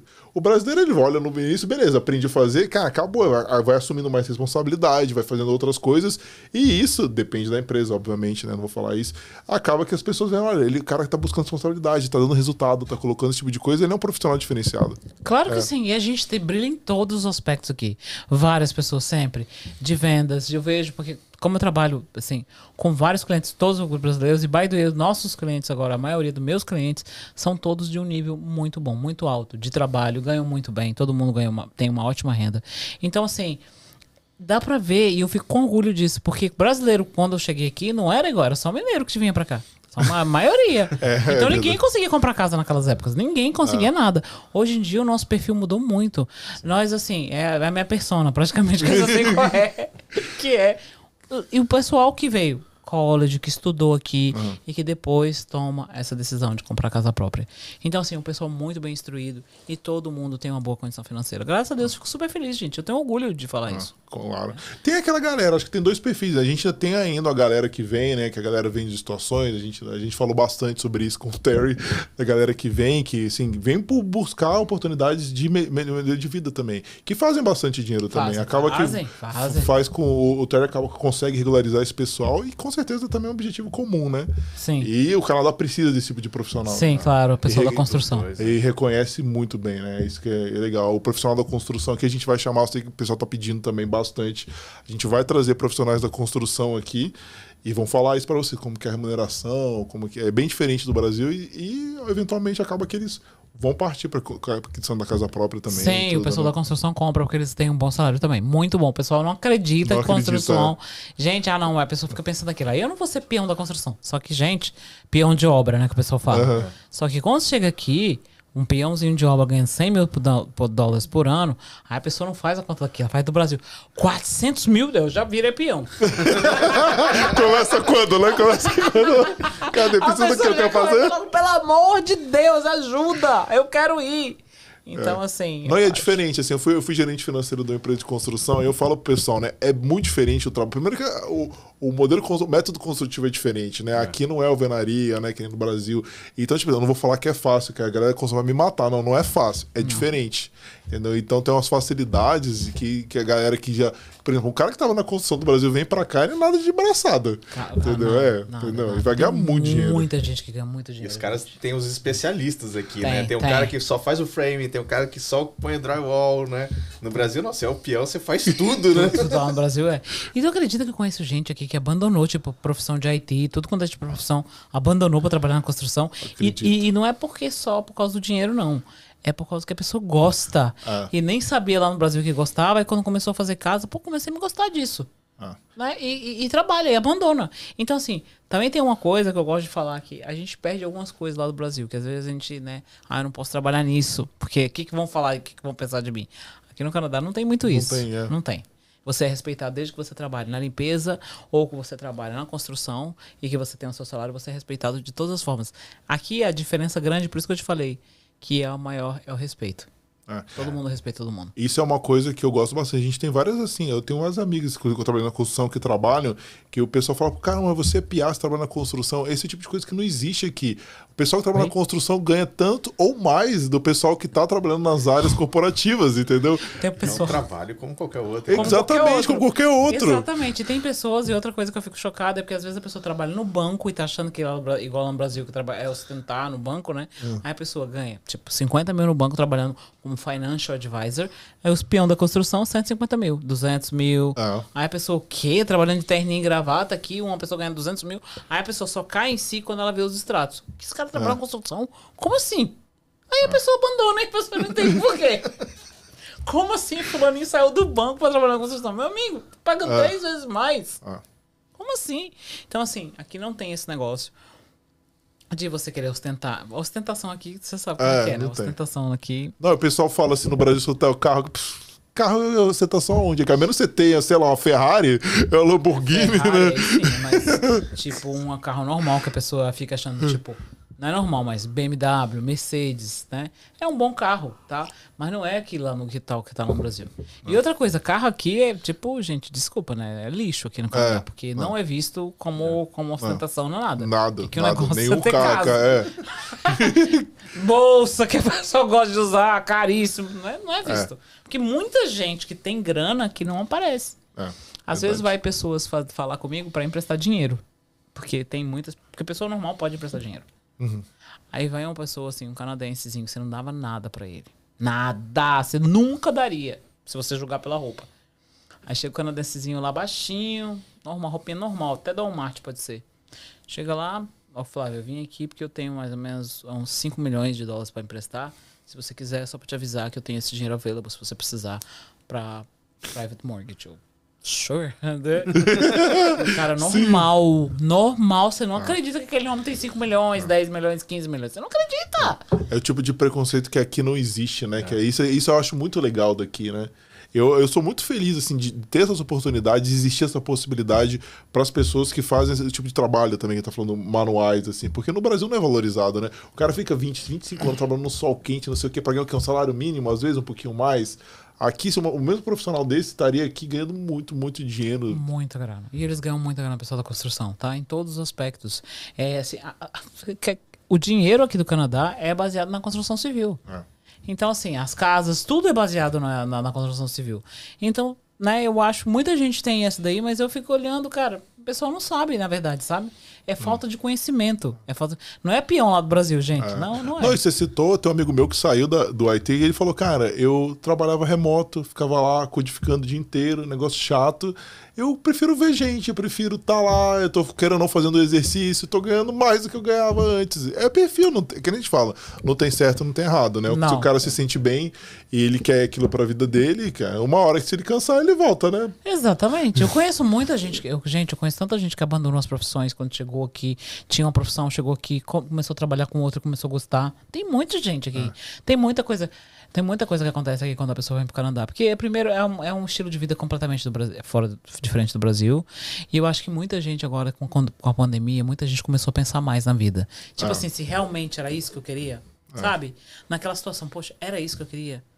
Eu não me perguntei porque, tipo, eu falei, é isso que eu quero trabalhar com mortgages? É, é isso, eu gosto de trabalhar com isso. E na pandemia foi mais difícil pra mim? Foi porque a gente ficou internado em casa, não podia sair. Eu tive uma mudança que eu morava num apartamento maravilhoso. Eu não, não consegui nem mais ver apartamento.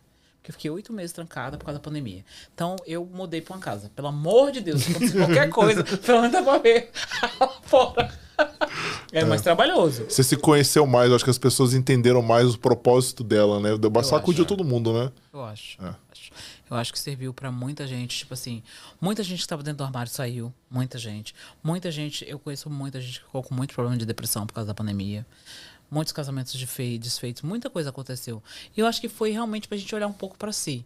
É isso mesmo que eu quero? É isso mesmo que a vida tá me oferecendo? Então acho que a gente tem que, ah, não sei. Quando a gente muda de país, talvez a gente já tenha um pensamento diferente, não é? Porque a gente deixa muita coisa pra trás. Vamos combinar? Muito. Sim. É o é o que eu, que eu costumo falar, né? O pessoal só olha a gente, ah, beleza, estão lá no Canadá, não sei o quê. Cara, a quantidade de coisa que você coloca, e você queira ou não, você muda. Acho que você deve perceber isso, né, Flávio? Quando você vai pro Brasil, aquela Flávia, né, que era lá, não é, uma, não é a mesma, né? Quando você Bacana. volta, você vê aquilo, algumas coisas, por exemplo, coisas simples, né? Assim, aqui no Canadá a gente não tem preocupação com roubo, né? A gente pega o celular, a gente anda na rua, faz não sei o quê. São coisas que a gente não pode fazer no Brasil, né? Não. Não, então você desaprende isso. O meu receio quando você pode, quando ir pro Brasil, eu fico, caramba, tem coisas assim que eu não sei mais. Não sei. Como que é? Você vira literalmente um gringo, lá. né? Eu fiquei muito inseguro nas primeiras vezes. Hoje em dia eu sou, sou até mais tranquila hoje. Mas no, nas primeiras vezes que eu voltei, eu fiquei muito insegura. Aí as pessoas, é canadensezinho. Ah, outra coisa, pede, pede muita desculpa. Ah, é. Aí me falam que eu. me falam que eu tô muito educado. Pô, no Brasil eu acho que você era mais barraqueira no começo, assim.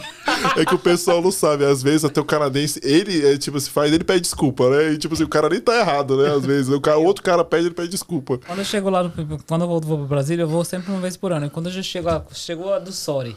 Ah, porque às vezes a gente continua falando coisa de inglês e é. português, né? Uhum. Aí ele fala, Flávio, você pede desculpa pra tudo aqui, cara. Que não precisa pedir tanta desculpa. Que, que chata, né? Que eu não aguento chata, mais. Chata, você tá com nojo, hein?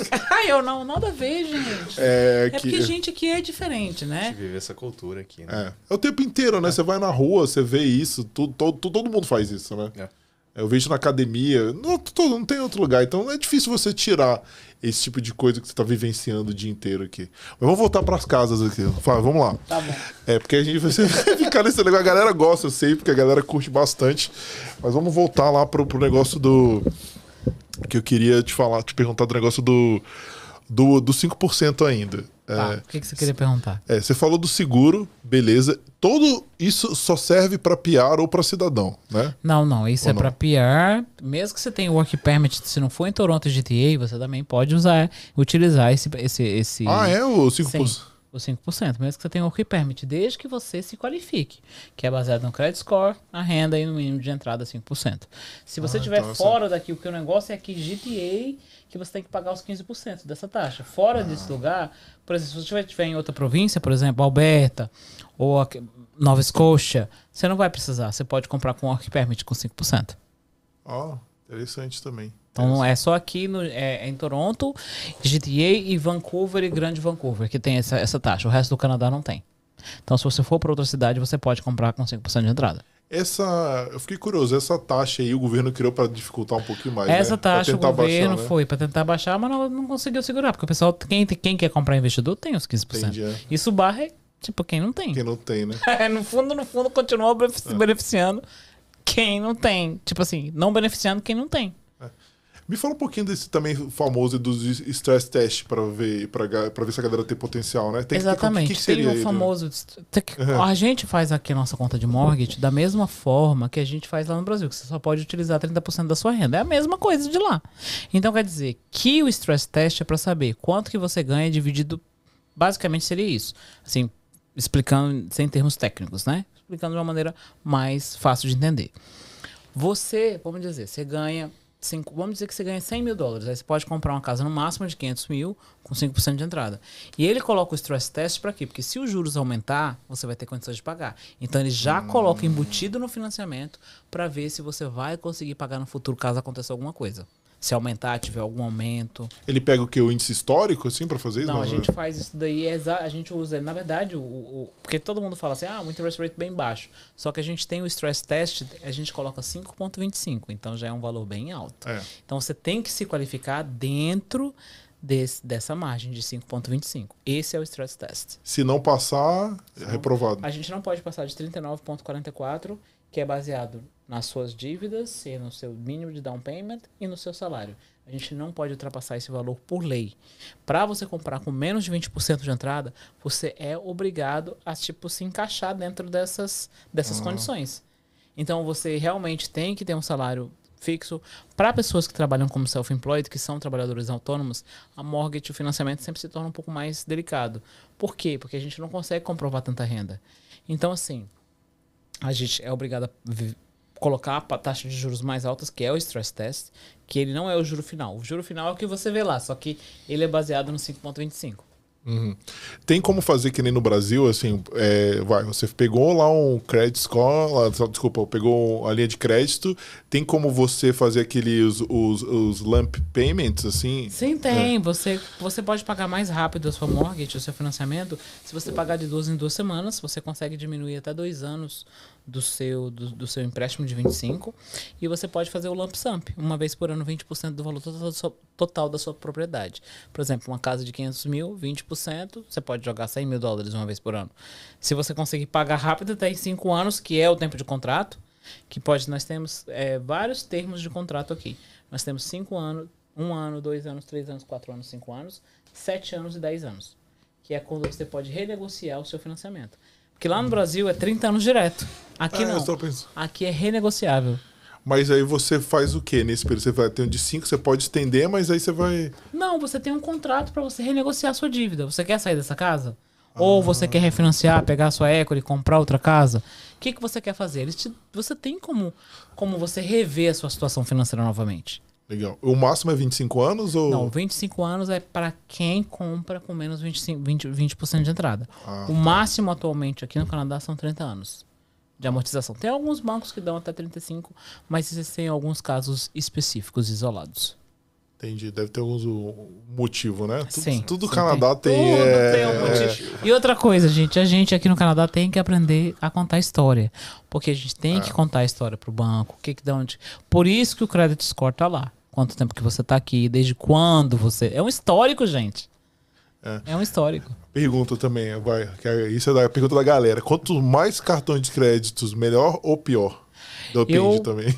Prefiro não ter tantos cartões de crédito. Eu prefiro ter dois cartões de crédito, porque o crédito score ele é uma mistura de vários tipos de crédito. Não é só do cartão de crédito, uhum. né? É assim, por exemplo, dois cartões, linha de crédito, o carro financiado, são vários, o seu seguro também impacta no seu credit score. Agora, depende assim. Eu não gosto de ter, eu particularmente, Flávia, tenho cartões com, com limites altos. Que não adianta ter um cartãozinho de 500, outro de 2 mil, outro de mil. Não, ah. eu prefiro ter um cartão mesmo com limite alto, 15 mil. Porque aí até pro, pro seu. Olha só, que uma coisa muito engraçada. Se você tem um limite de mil dólares, você não tem que ficar chegando perto do limite o tempo ah. inteiro. Você tem que usar 35%. Então, quanto mais limite mais alto você, você tiver, mais fácil. mais fácil, porque você não vai chegar perto é. dos 50%. Mas se você pedir, vai lá, tem um cartão de 7 mil dólares.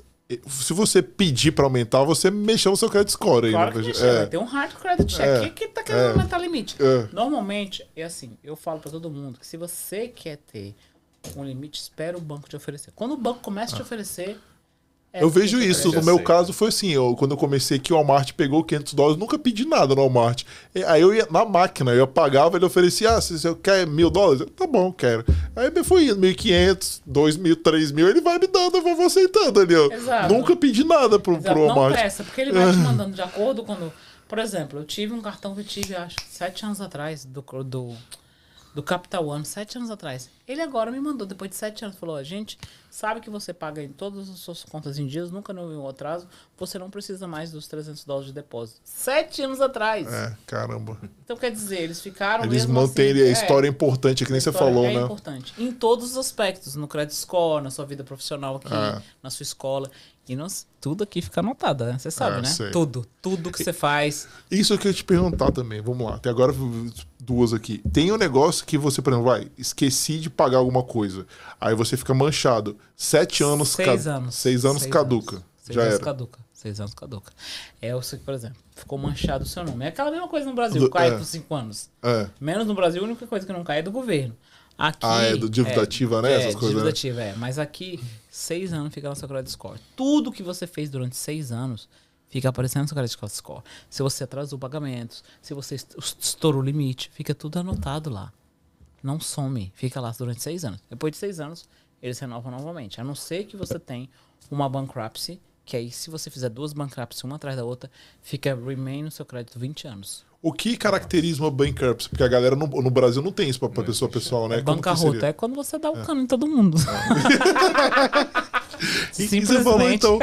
Eu, eu não quero falar, eu tenho amigos meus que pegaram o celular aqui, por exemplo. Aquele cara fica de visto turista aqui. Ele comprou o celular, pegou até a linha de financiamento. Tem umas empresas loucas que, que, que dão dinheiro para qualquer um. Assim, ah, você quer vir aqui? Você... É, não, porque o crédito devia estar tá bom, o crédito score. É, enfim, ele pegou e foi pro Brasil e deixou. É, isso daí. Aí, deu aí ele tava lá em casa, aí eu fico recebendo, cara, coisa dele lá, a empresa mandando carta. Eu falei, cara, o cara nem mora aqui, cara. Pois é, exatamente. O pessoal faz isso. Não é só brasileiro, um monte de gente dá o cano aqui. Por isso que agora muita coisa está mudando em função disso. Então o pessoal, sim, pode fazer sim, isso daí que você tá falando. Aí fica com o nome queimado lá sete anos que você fez isso. Aí já conheci pessoas, por exemplo, veio pra cá, deu cano nos cartões, deu cano em tudo. Fala, não vou voltar Aí a pessoa mais. nunca voltou. Aí a pessoa, para, depois de cinco anos, volta. Aí a pessoa vai fazer- tentar fazer qualquer coisa, se esqueceu, porque a gente esquece. É. Aí quando vai lá, de... não, você não pode. Mas se, se, por exemplo, pra penalidade no Brasil não tem, né? Porque não tem essa comunicação. O né? Brasil tem cinco anos de penalidade, só o governo que não. Não, mas eu falo em relação, por exemplo, vim aqui, peguei um empréstimo, aprontei e voltei pro Ah, Brasil. passou cinco anos, o Brasil caiu tudo. É, não, mas tem essa ligação Canadá com o Brasil Não ficar- tem ligação nenhuma. É, então o cara, tem gente pô- que me pergunta: eu tenho credit score no Brasil, pode transferir pra cá? Não pode. E nos Estados Unidos, funciona? Nos Estados Unidos a gente pode, pode sim. Pode, pode pegar o credit score de lá. Ah, tá. Mas daqui do Brasil lá, Brasil É, tá lá embaixo. querendo- Bra- Aí que... um dia eu acho que vai acabar ligando tudo, mas não agora. É. Não agora. Não, o credit score do Brasil não chega aqui, não. É, mesmo porque que a gente tá falando, é uma coisa nova ainda, né? É. Entendeu? Não, não, não tá solidificado que nem tá aqui, não. O que mais? Quer que eu faça um dez- uns 10 dez coisas aqui que as pessoas Por mais favor, perguntam? manda ver. Então, vamos lá. Vamos lá. Flávia, Importantíssimo. qual é o mínimo credit score para comprar uma casa no Canadá? 600 é o mínimo credit score. 600 pontos. Com quantos mil consegue com 600? É 600? Depende do, da sua menos. renda. Depende da ah, sua sim, renda. é, não dá pra falar isso. Flávia, para uma É. casa de 500 mil dólares, qual era o mínimo de renda que eu, que eu teria que ter? Você teria que ter uma renda no mínimo de 110 mil dólares. Pode ser renda conjugada, sua e da sua esposa, tá? E a entrada, qual é o valor da entrada, Flávia, para uma casa de 500 mil? 25 mil dólares. Flávia, tem uma coisa. Eu fiquei sabendo que quando eu compro uma casa acima de 500 mil, eu tenho que pagar 10% de entrada. É verdade? Então vamos lá, isso aqui é uma dúvida que é corrente. É, tá? eu, inclusive, é, eu tinha essa também. Se você vai comprar uma casa de 750 mil, você é obrigado a dar 5% nos primeiros 500 mil Ah, e 10% em cima dos 250 mil que ficou de, de, de, de, de- Diferença. de diferença. Então será o mínimo de entrada de 50 mil dólares. Flávia, até que máximo que eu posso comprar uma casa própria aqui no Canadá? Até que máximo? Máximo limite é o céu. Mas para efeitos da seguradora, para você comprar com 5% de entrada, o máximo que pode ser é 999,999, menos de um milhão. Não passa. mas isso aqui dificulta muito, né, Flávia? Porque você falou mesmo que um milhão. É, não tem, mas me mostra aqui Toronto. que eu não tô Ou achando. seja, o cara nem vai conseguir aí, tava feliz Não, com mas 5%. fora as outras partes aqui do Canadá, a pessoa consegue, né? É. Então, assim, esse é o mínimo. Ô, Flávia, eu posso usar o meu ARSP, que é um plano de aposentadoria Ah, sim, sim. do governo, para você comprar a sua casa própria? Sim, você pode, é no máximo até 35 mil dólares. E você tem até 15 anos para você pagar de volta. Até quanto, desculpa? Até 15 anos para Ah, você tá. pagar o dinheiro. Ô, Flávia, eu sempre vejo ali no meu Notice of Assessment, que é, É. o meu É o imposto de renda, imposto de é? renda É canadense? É, é, é o retorno. E às vezes eu vejo ali que tem um room lá que tem, por exemplo, 30 mil. Eu posso usar aquele dinheiro para comprar? Gente, aquele dinheiro não. Você não tem dinheiro lá dentro. A não ser que você coloque. É, aquele é um limite que, Que você pode colocar no dentro da conta do Mas governo. tem gente é. que fala que, que é liga perguntando que pode usar aqueles 30 mil. Não pode. Aquele dinheiro lá é o limite que você pode abater durante o ano. Tá? Flávio, eu sou self-employed. Eu posso comprar uma casa? Pode sim, desde que você tenha um business aberto há dois anos. Você precisa ter a sua companhia aberta há dois anos. E o faturamento mínimo? Ele precisa- Faturamento mínimo, please, não aparece porque não dá para qualificar. É. O fatura, o, a, a qualificação vai ser em cima da sua net income, não é do gross. Não, eu fiz 250 mil, mas net foi 30. É, é, é, fa- é, Não dá.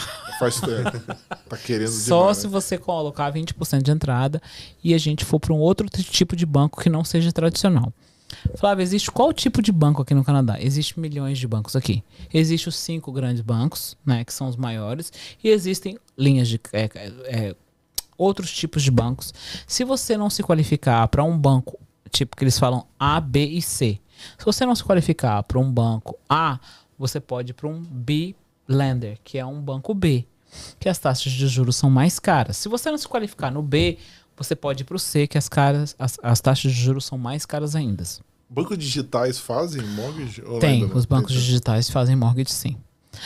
Qual outra pergunta muito recorrente, Flávia? Eu posso, ah, sim, eu posso tirar o meu dinheiro do, do TFC? Sim, gente, o pessoal pode tirar o dinheiro do TFC e usar como down payment. Mas é claro que para usar o dinheiro do TFC você tem que depositar lá, é uma poupança, né? Flávio, eu tenho muito. Ah, uma pergunta. Eu tenho duas casas no Brasil. Eu vou ser considerado first time buyers aqui no Canadá? Gente, não vai. Não vai.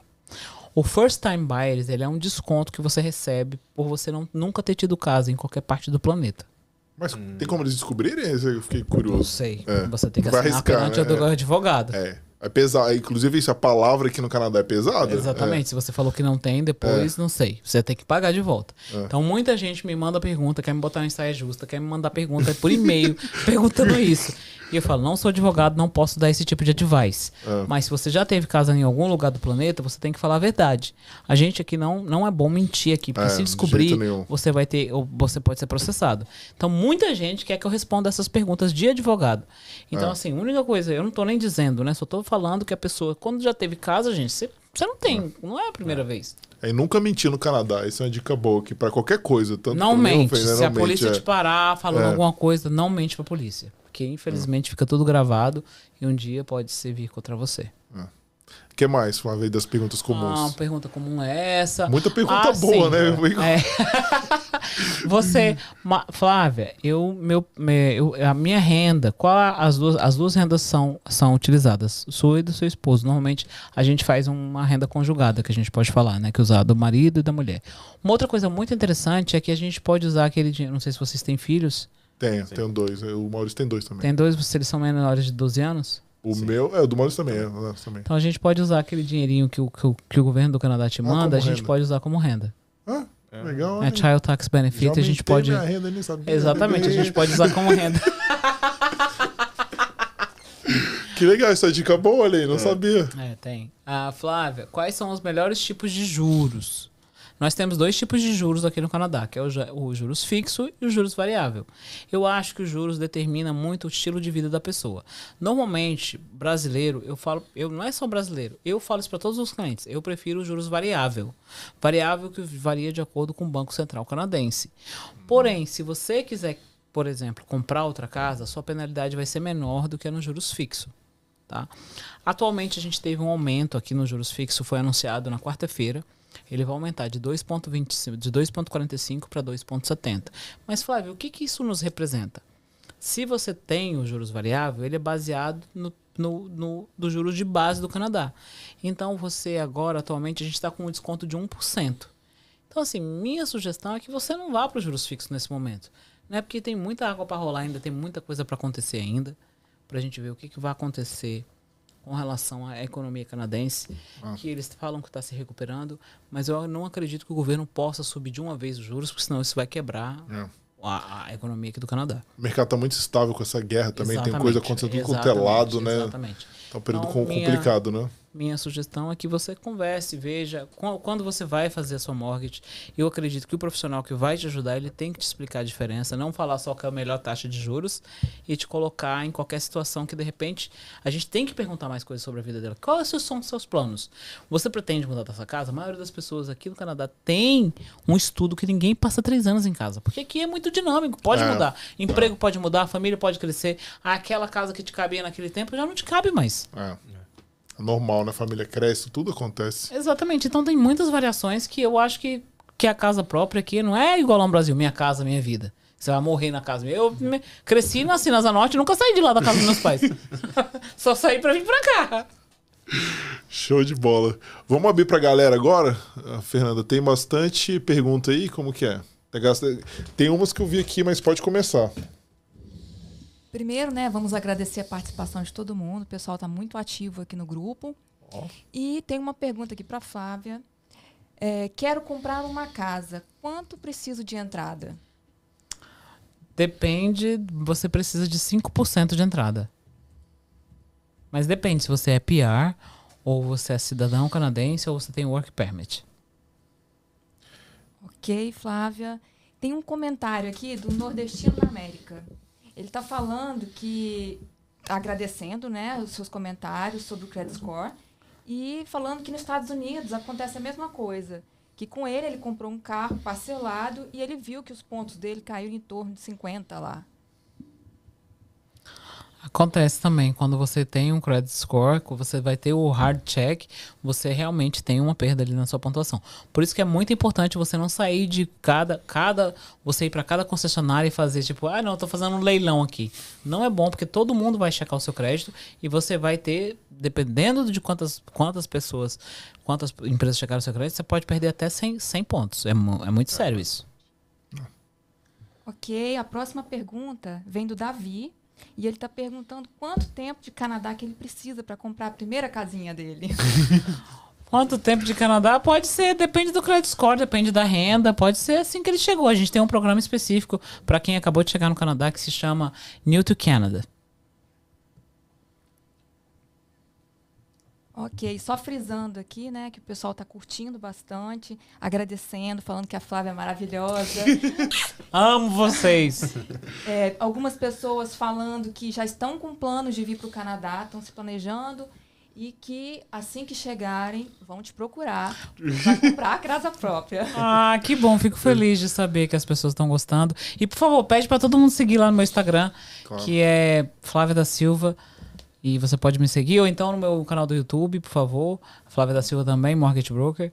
E é isso, gente. Eu tenho quatro perguntas aqui para você. Ótimo, do vamos do Instagram. Vamos lá. Vamos lá. Do Vivendo em KW. No, não sei o que significa, mas enfim. Flávia, poderia falar mais sobre o closing costs? Esse valor entra no financiamento? Obrigado. Não entra no financiamento, ele tem que ser a parte das, do seu down payment. 5% mais 1,5% a 4%, dependendo se você é first time buyers ou não.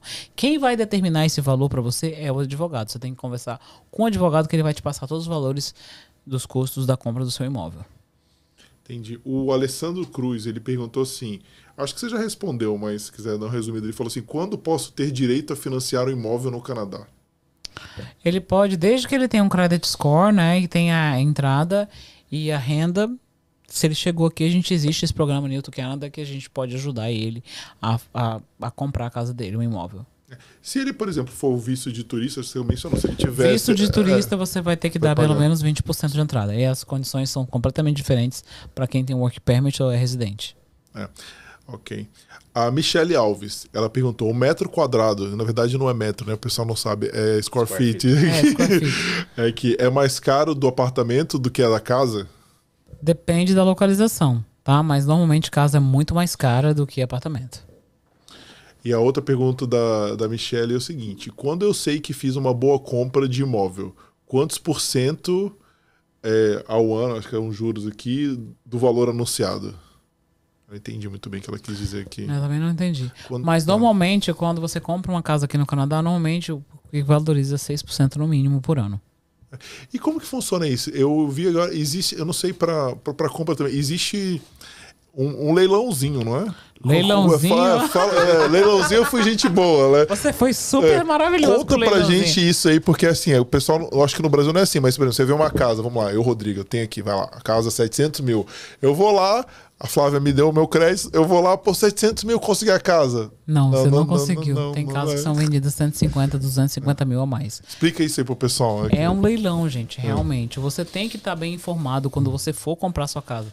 Por isso que todos os detalhes serão explicados dali no meu atendimento. Exatamente por isso. Porque tem, o pessoal chama de bidding war, né?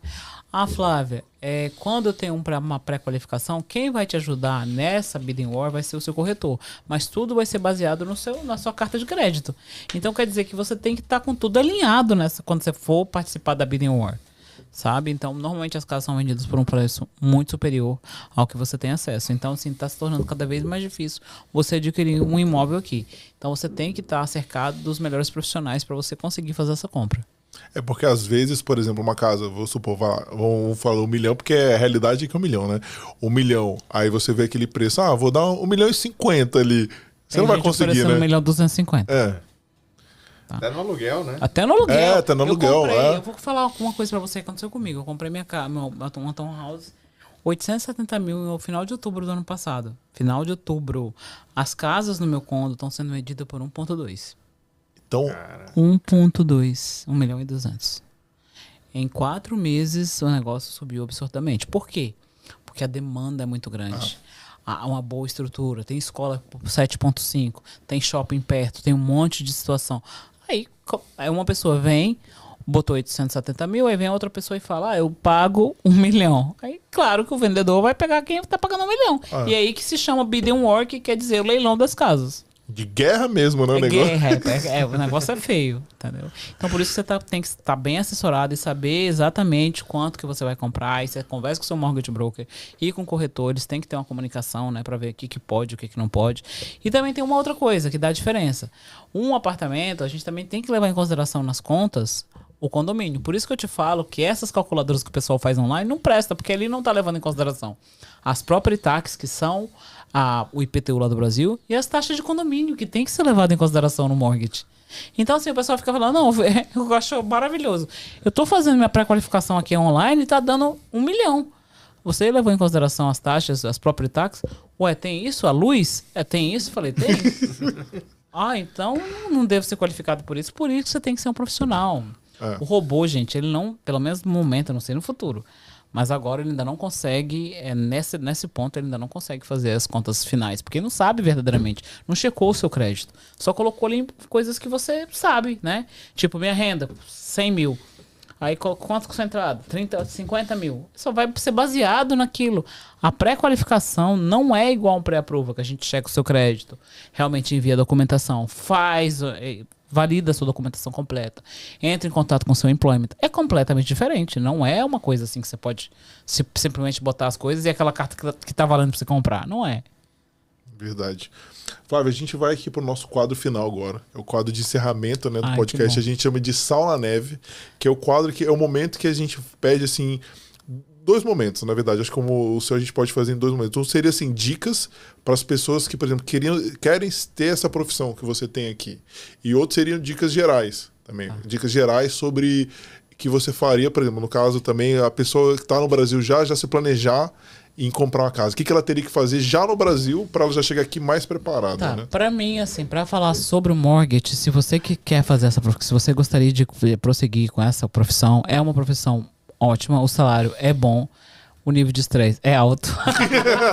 você tem que estar, que estar preparado pra sofrer pressões. É porque é a vida das pessoas em jogo, né? Exatamente. Mas é uma ótima profissão. Eu gosto muito. O salário depende do, do da sua produção.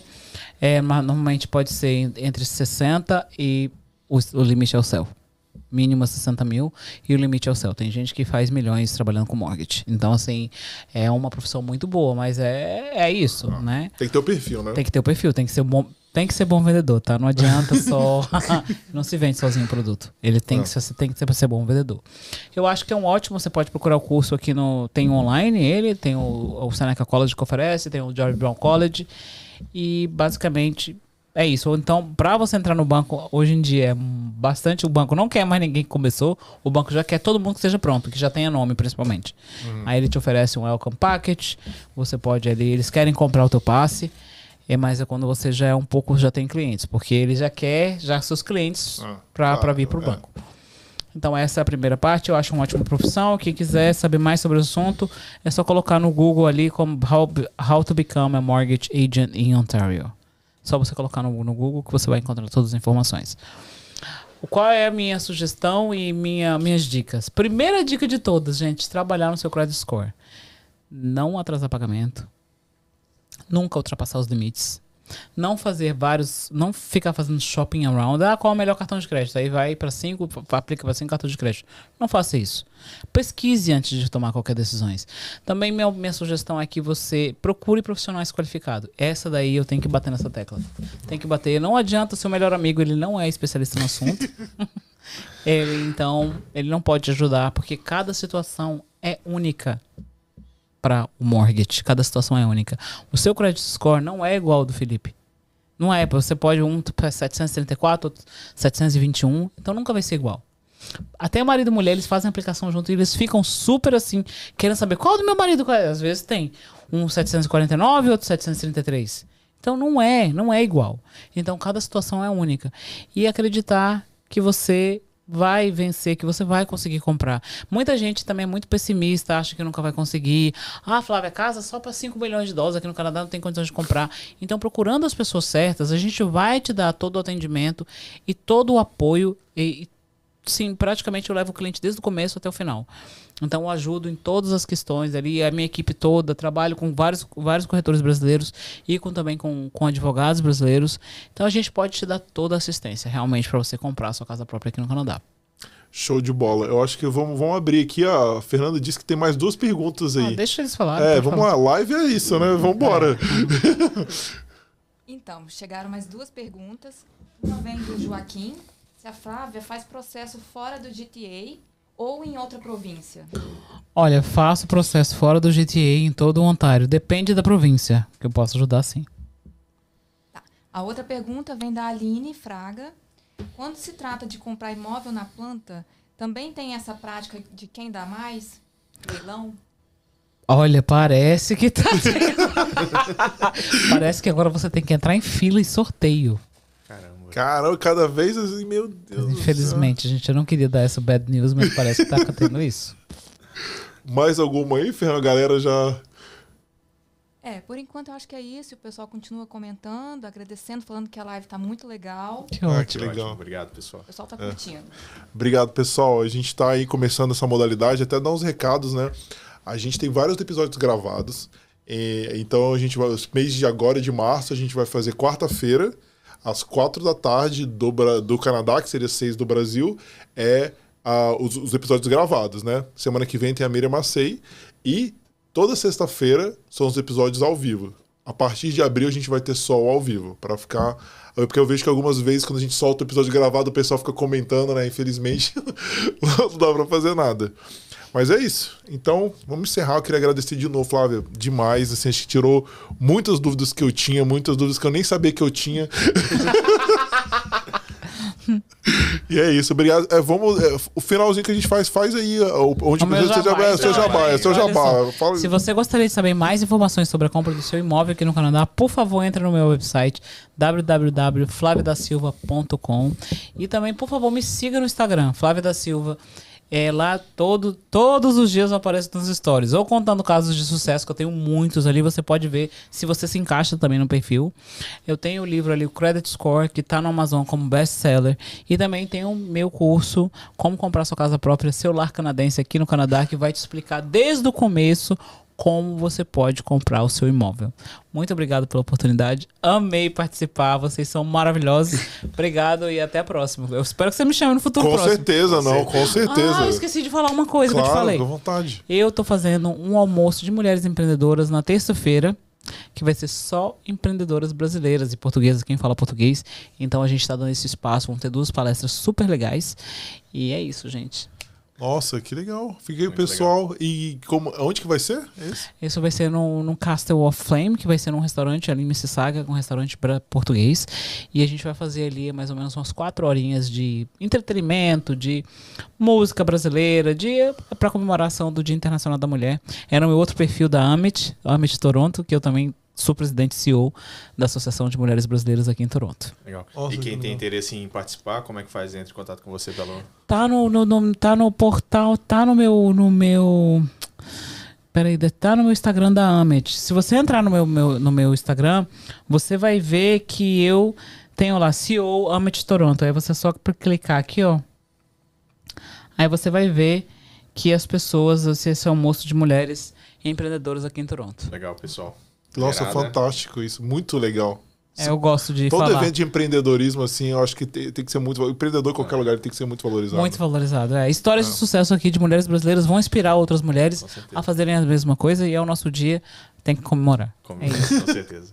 Tá bom, gente. Obrigado, é boa noite. Isso aí, gente. Brigadão, pessoal. Desculpa de novo a demora. A gente tá se adaptando a esse, esse espírito ao, ao vivo aí. Mas valeu. Obrigado por quem ficou, por quem ficou até agora.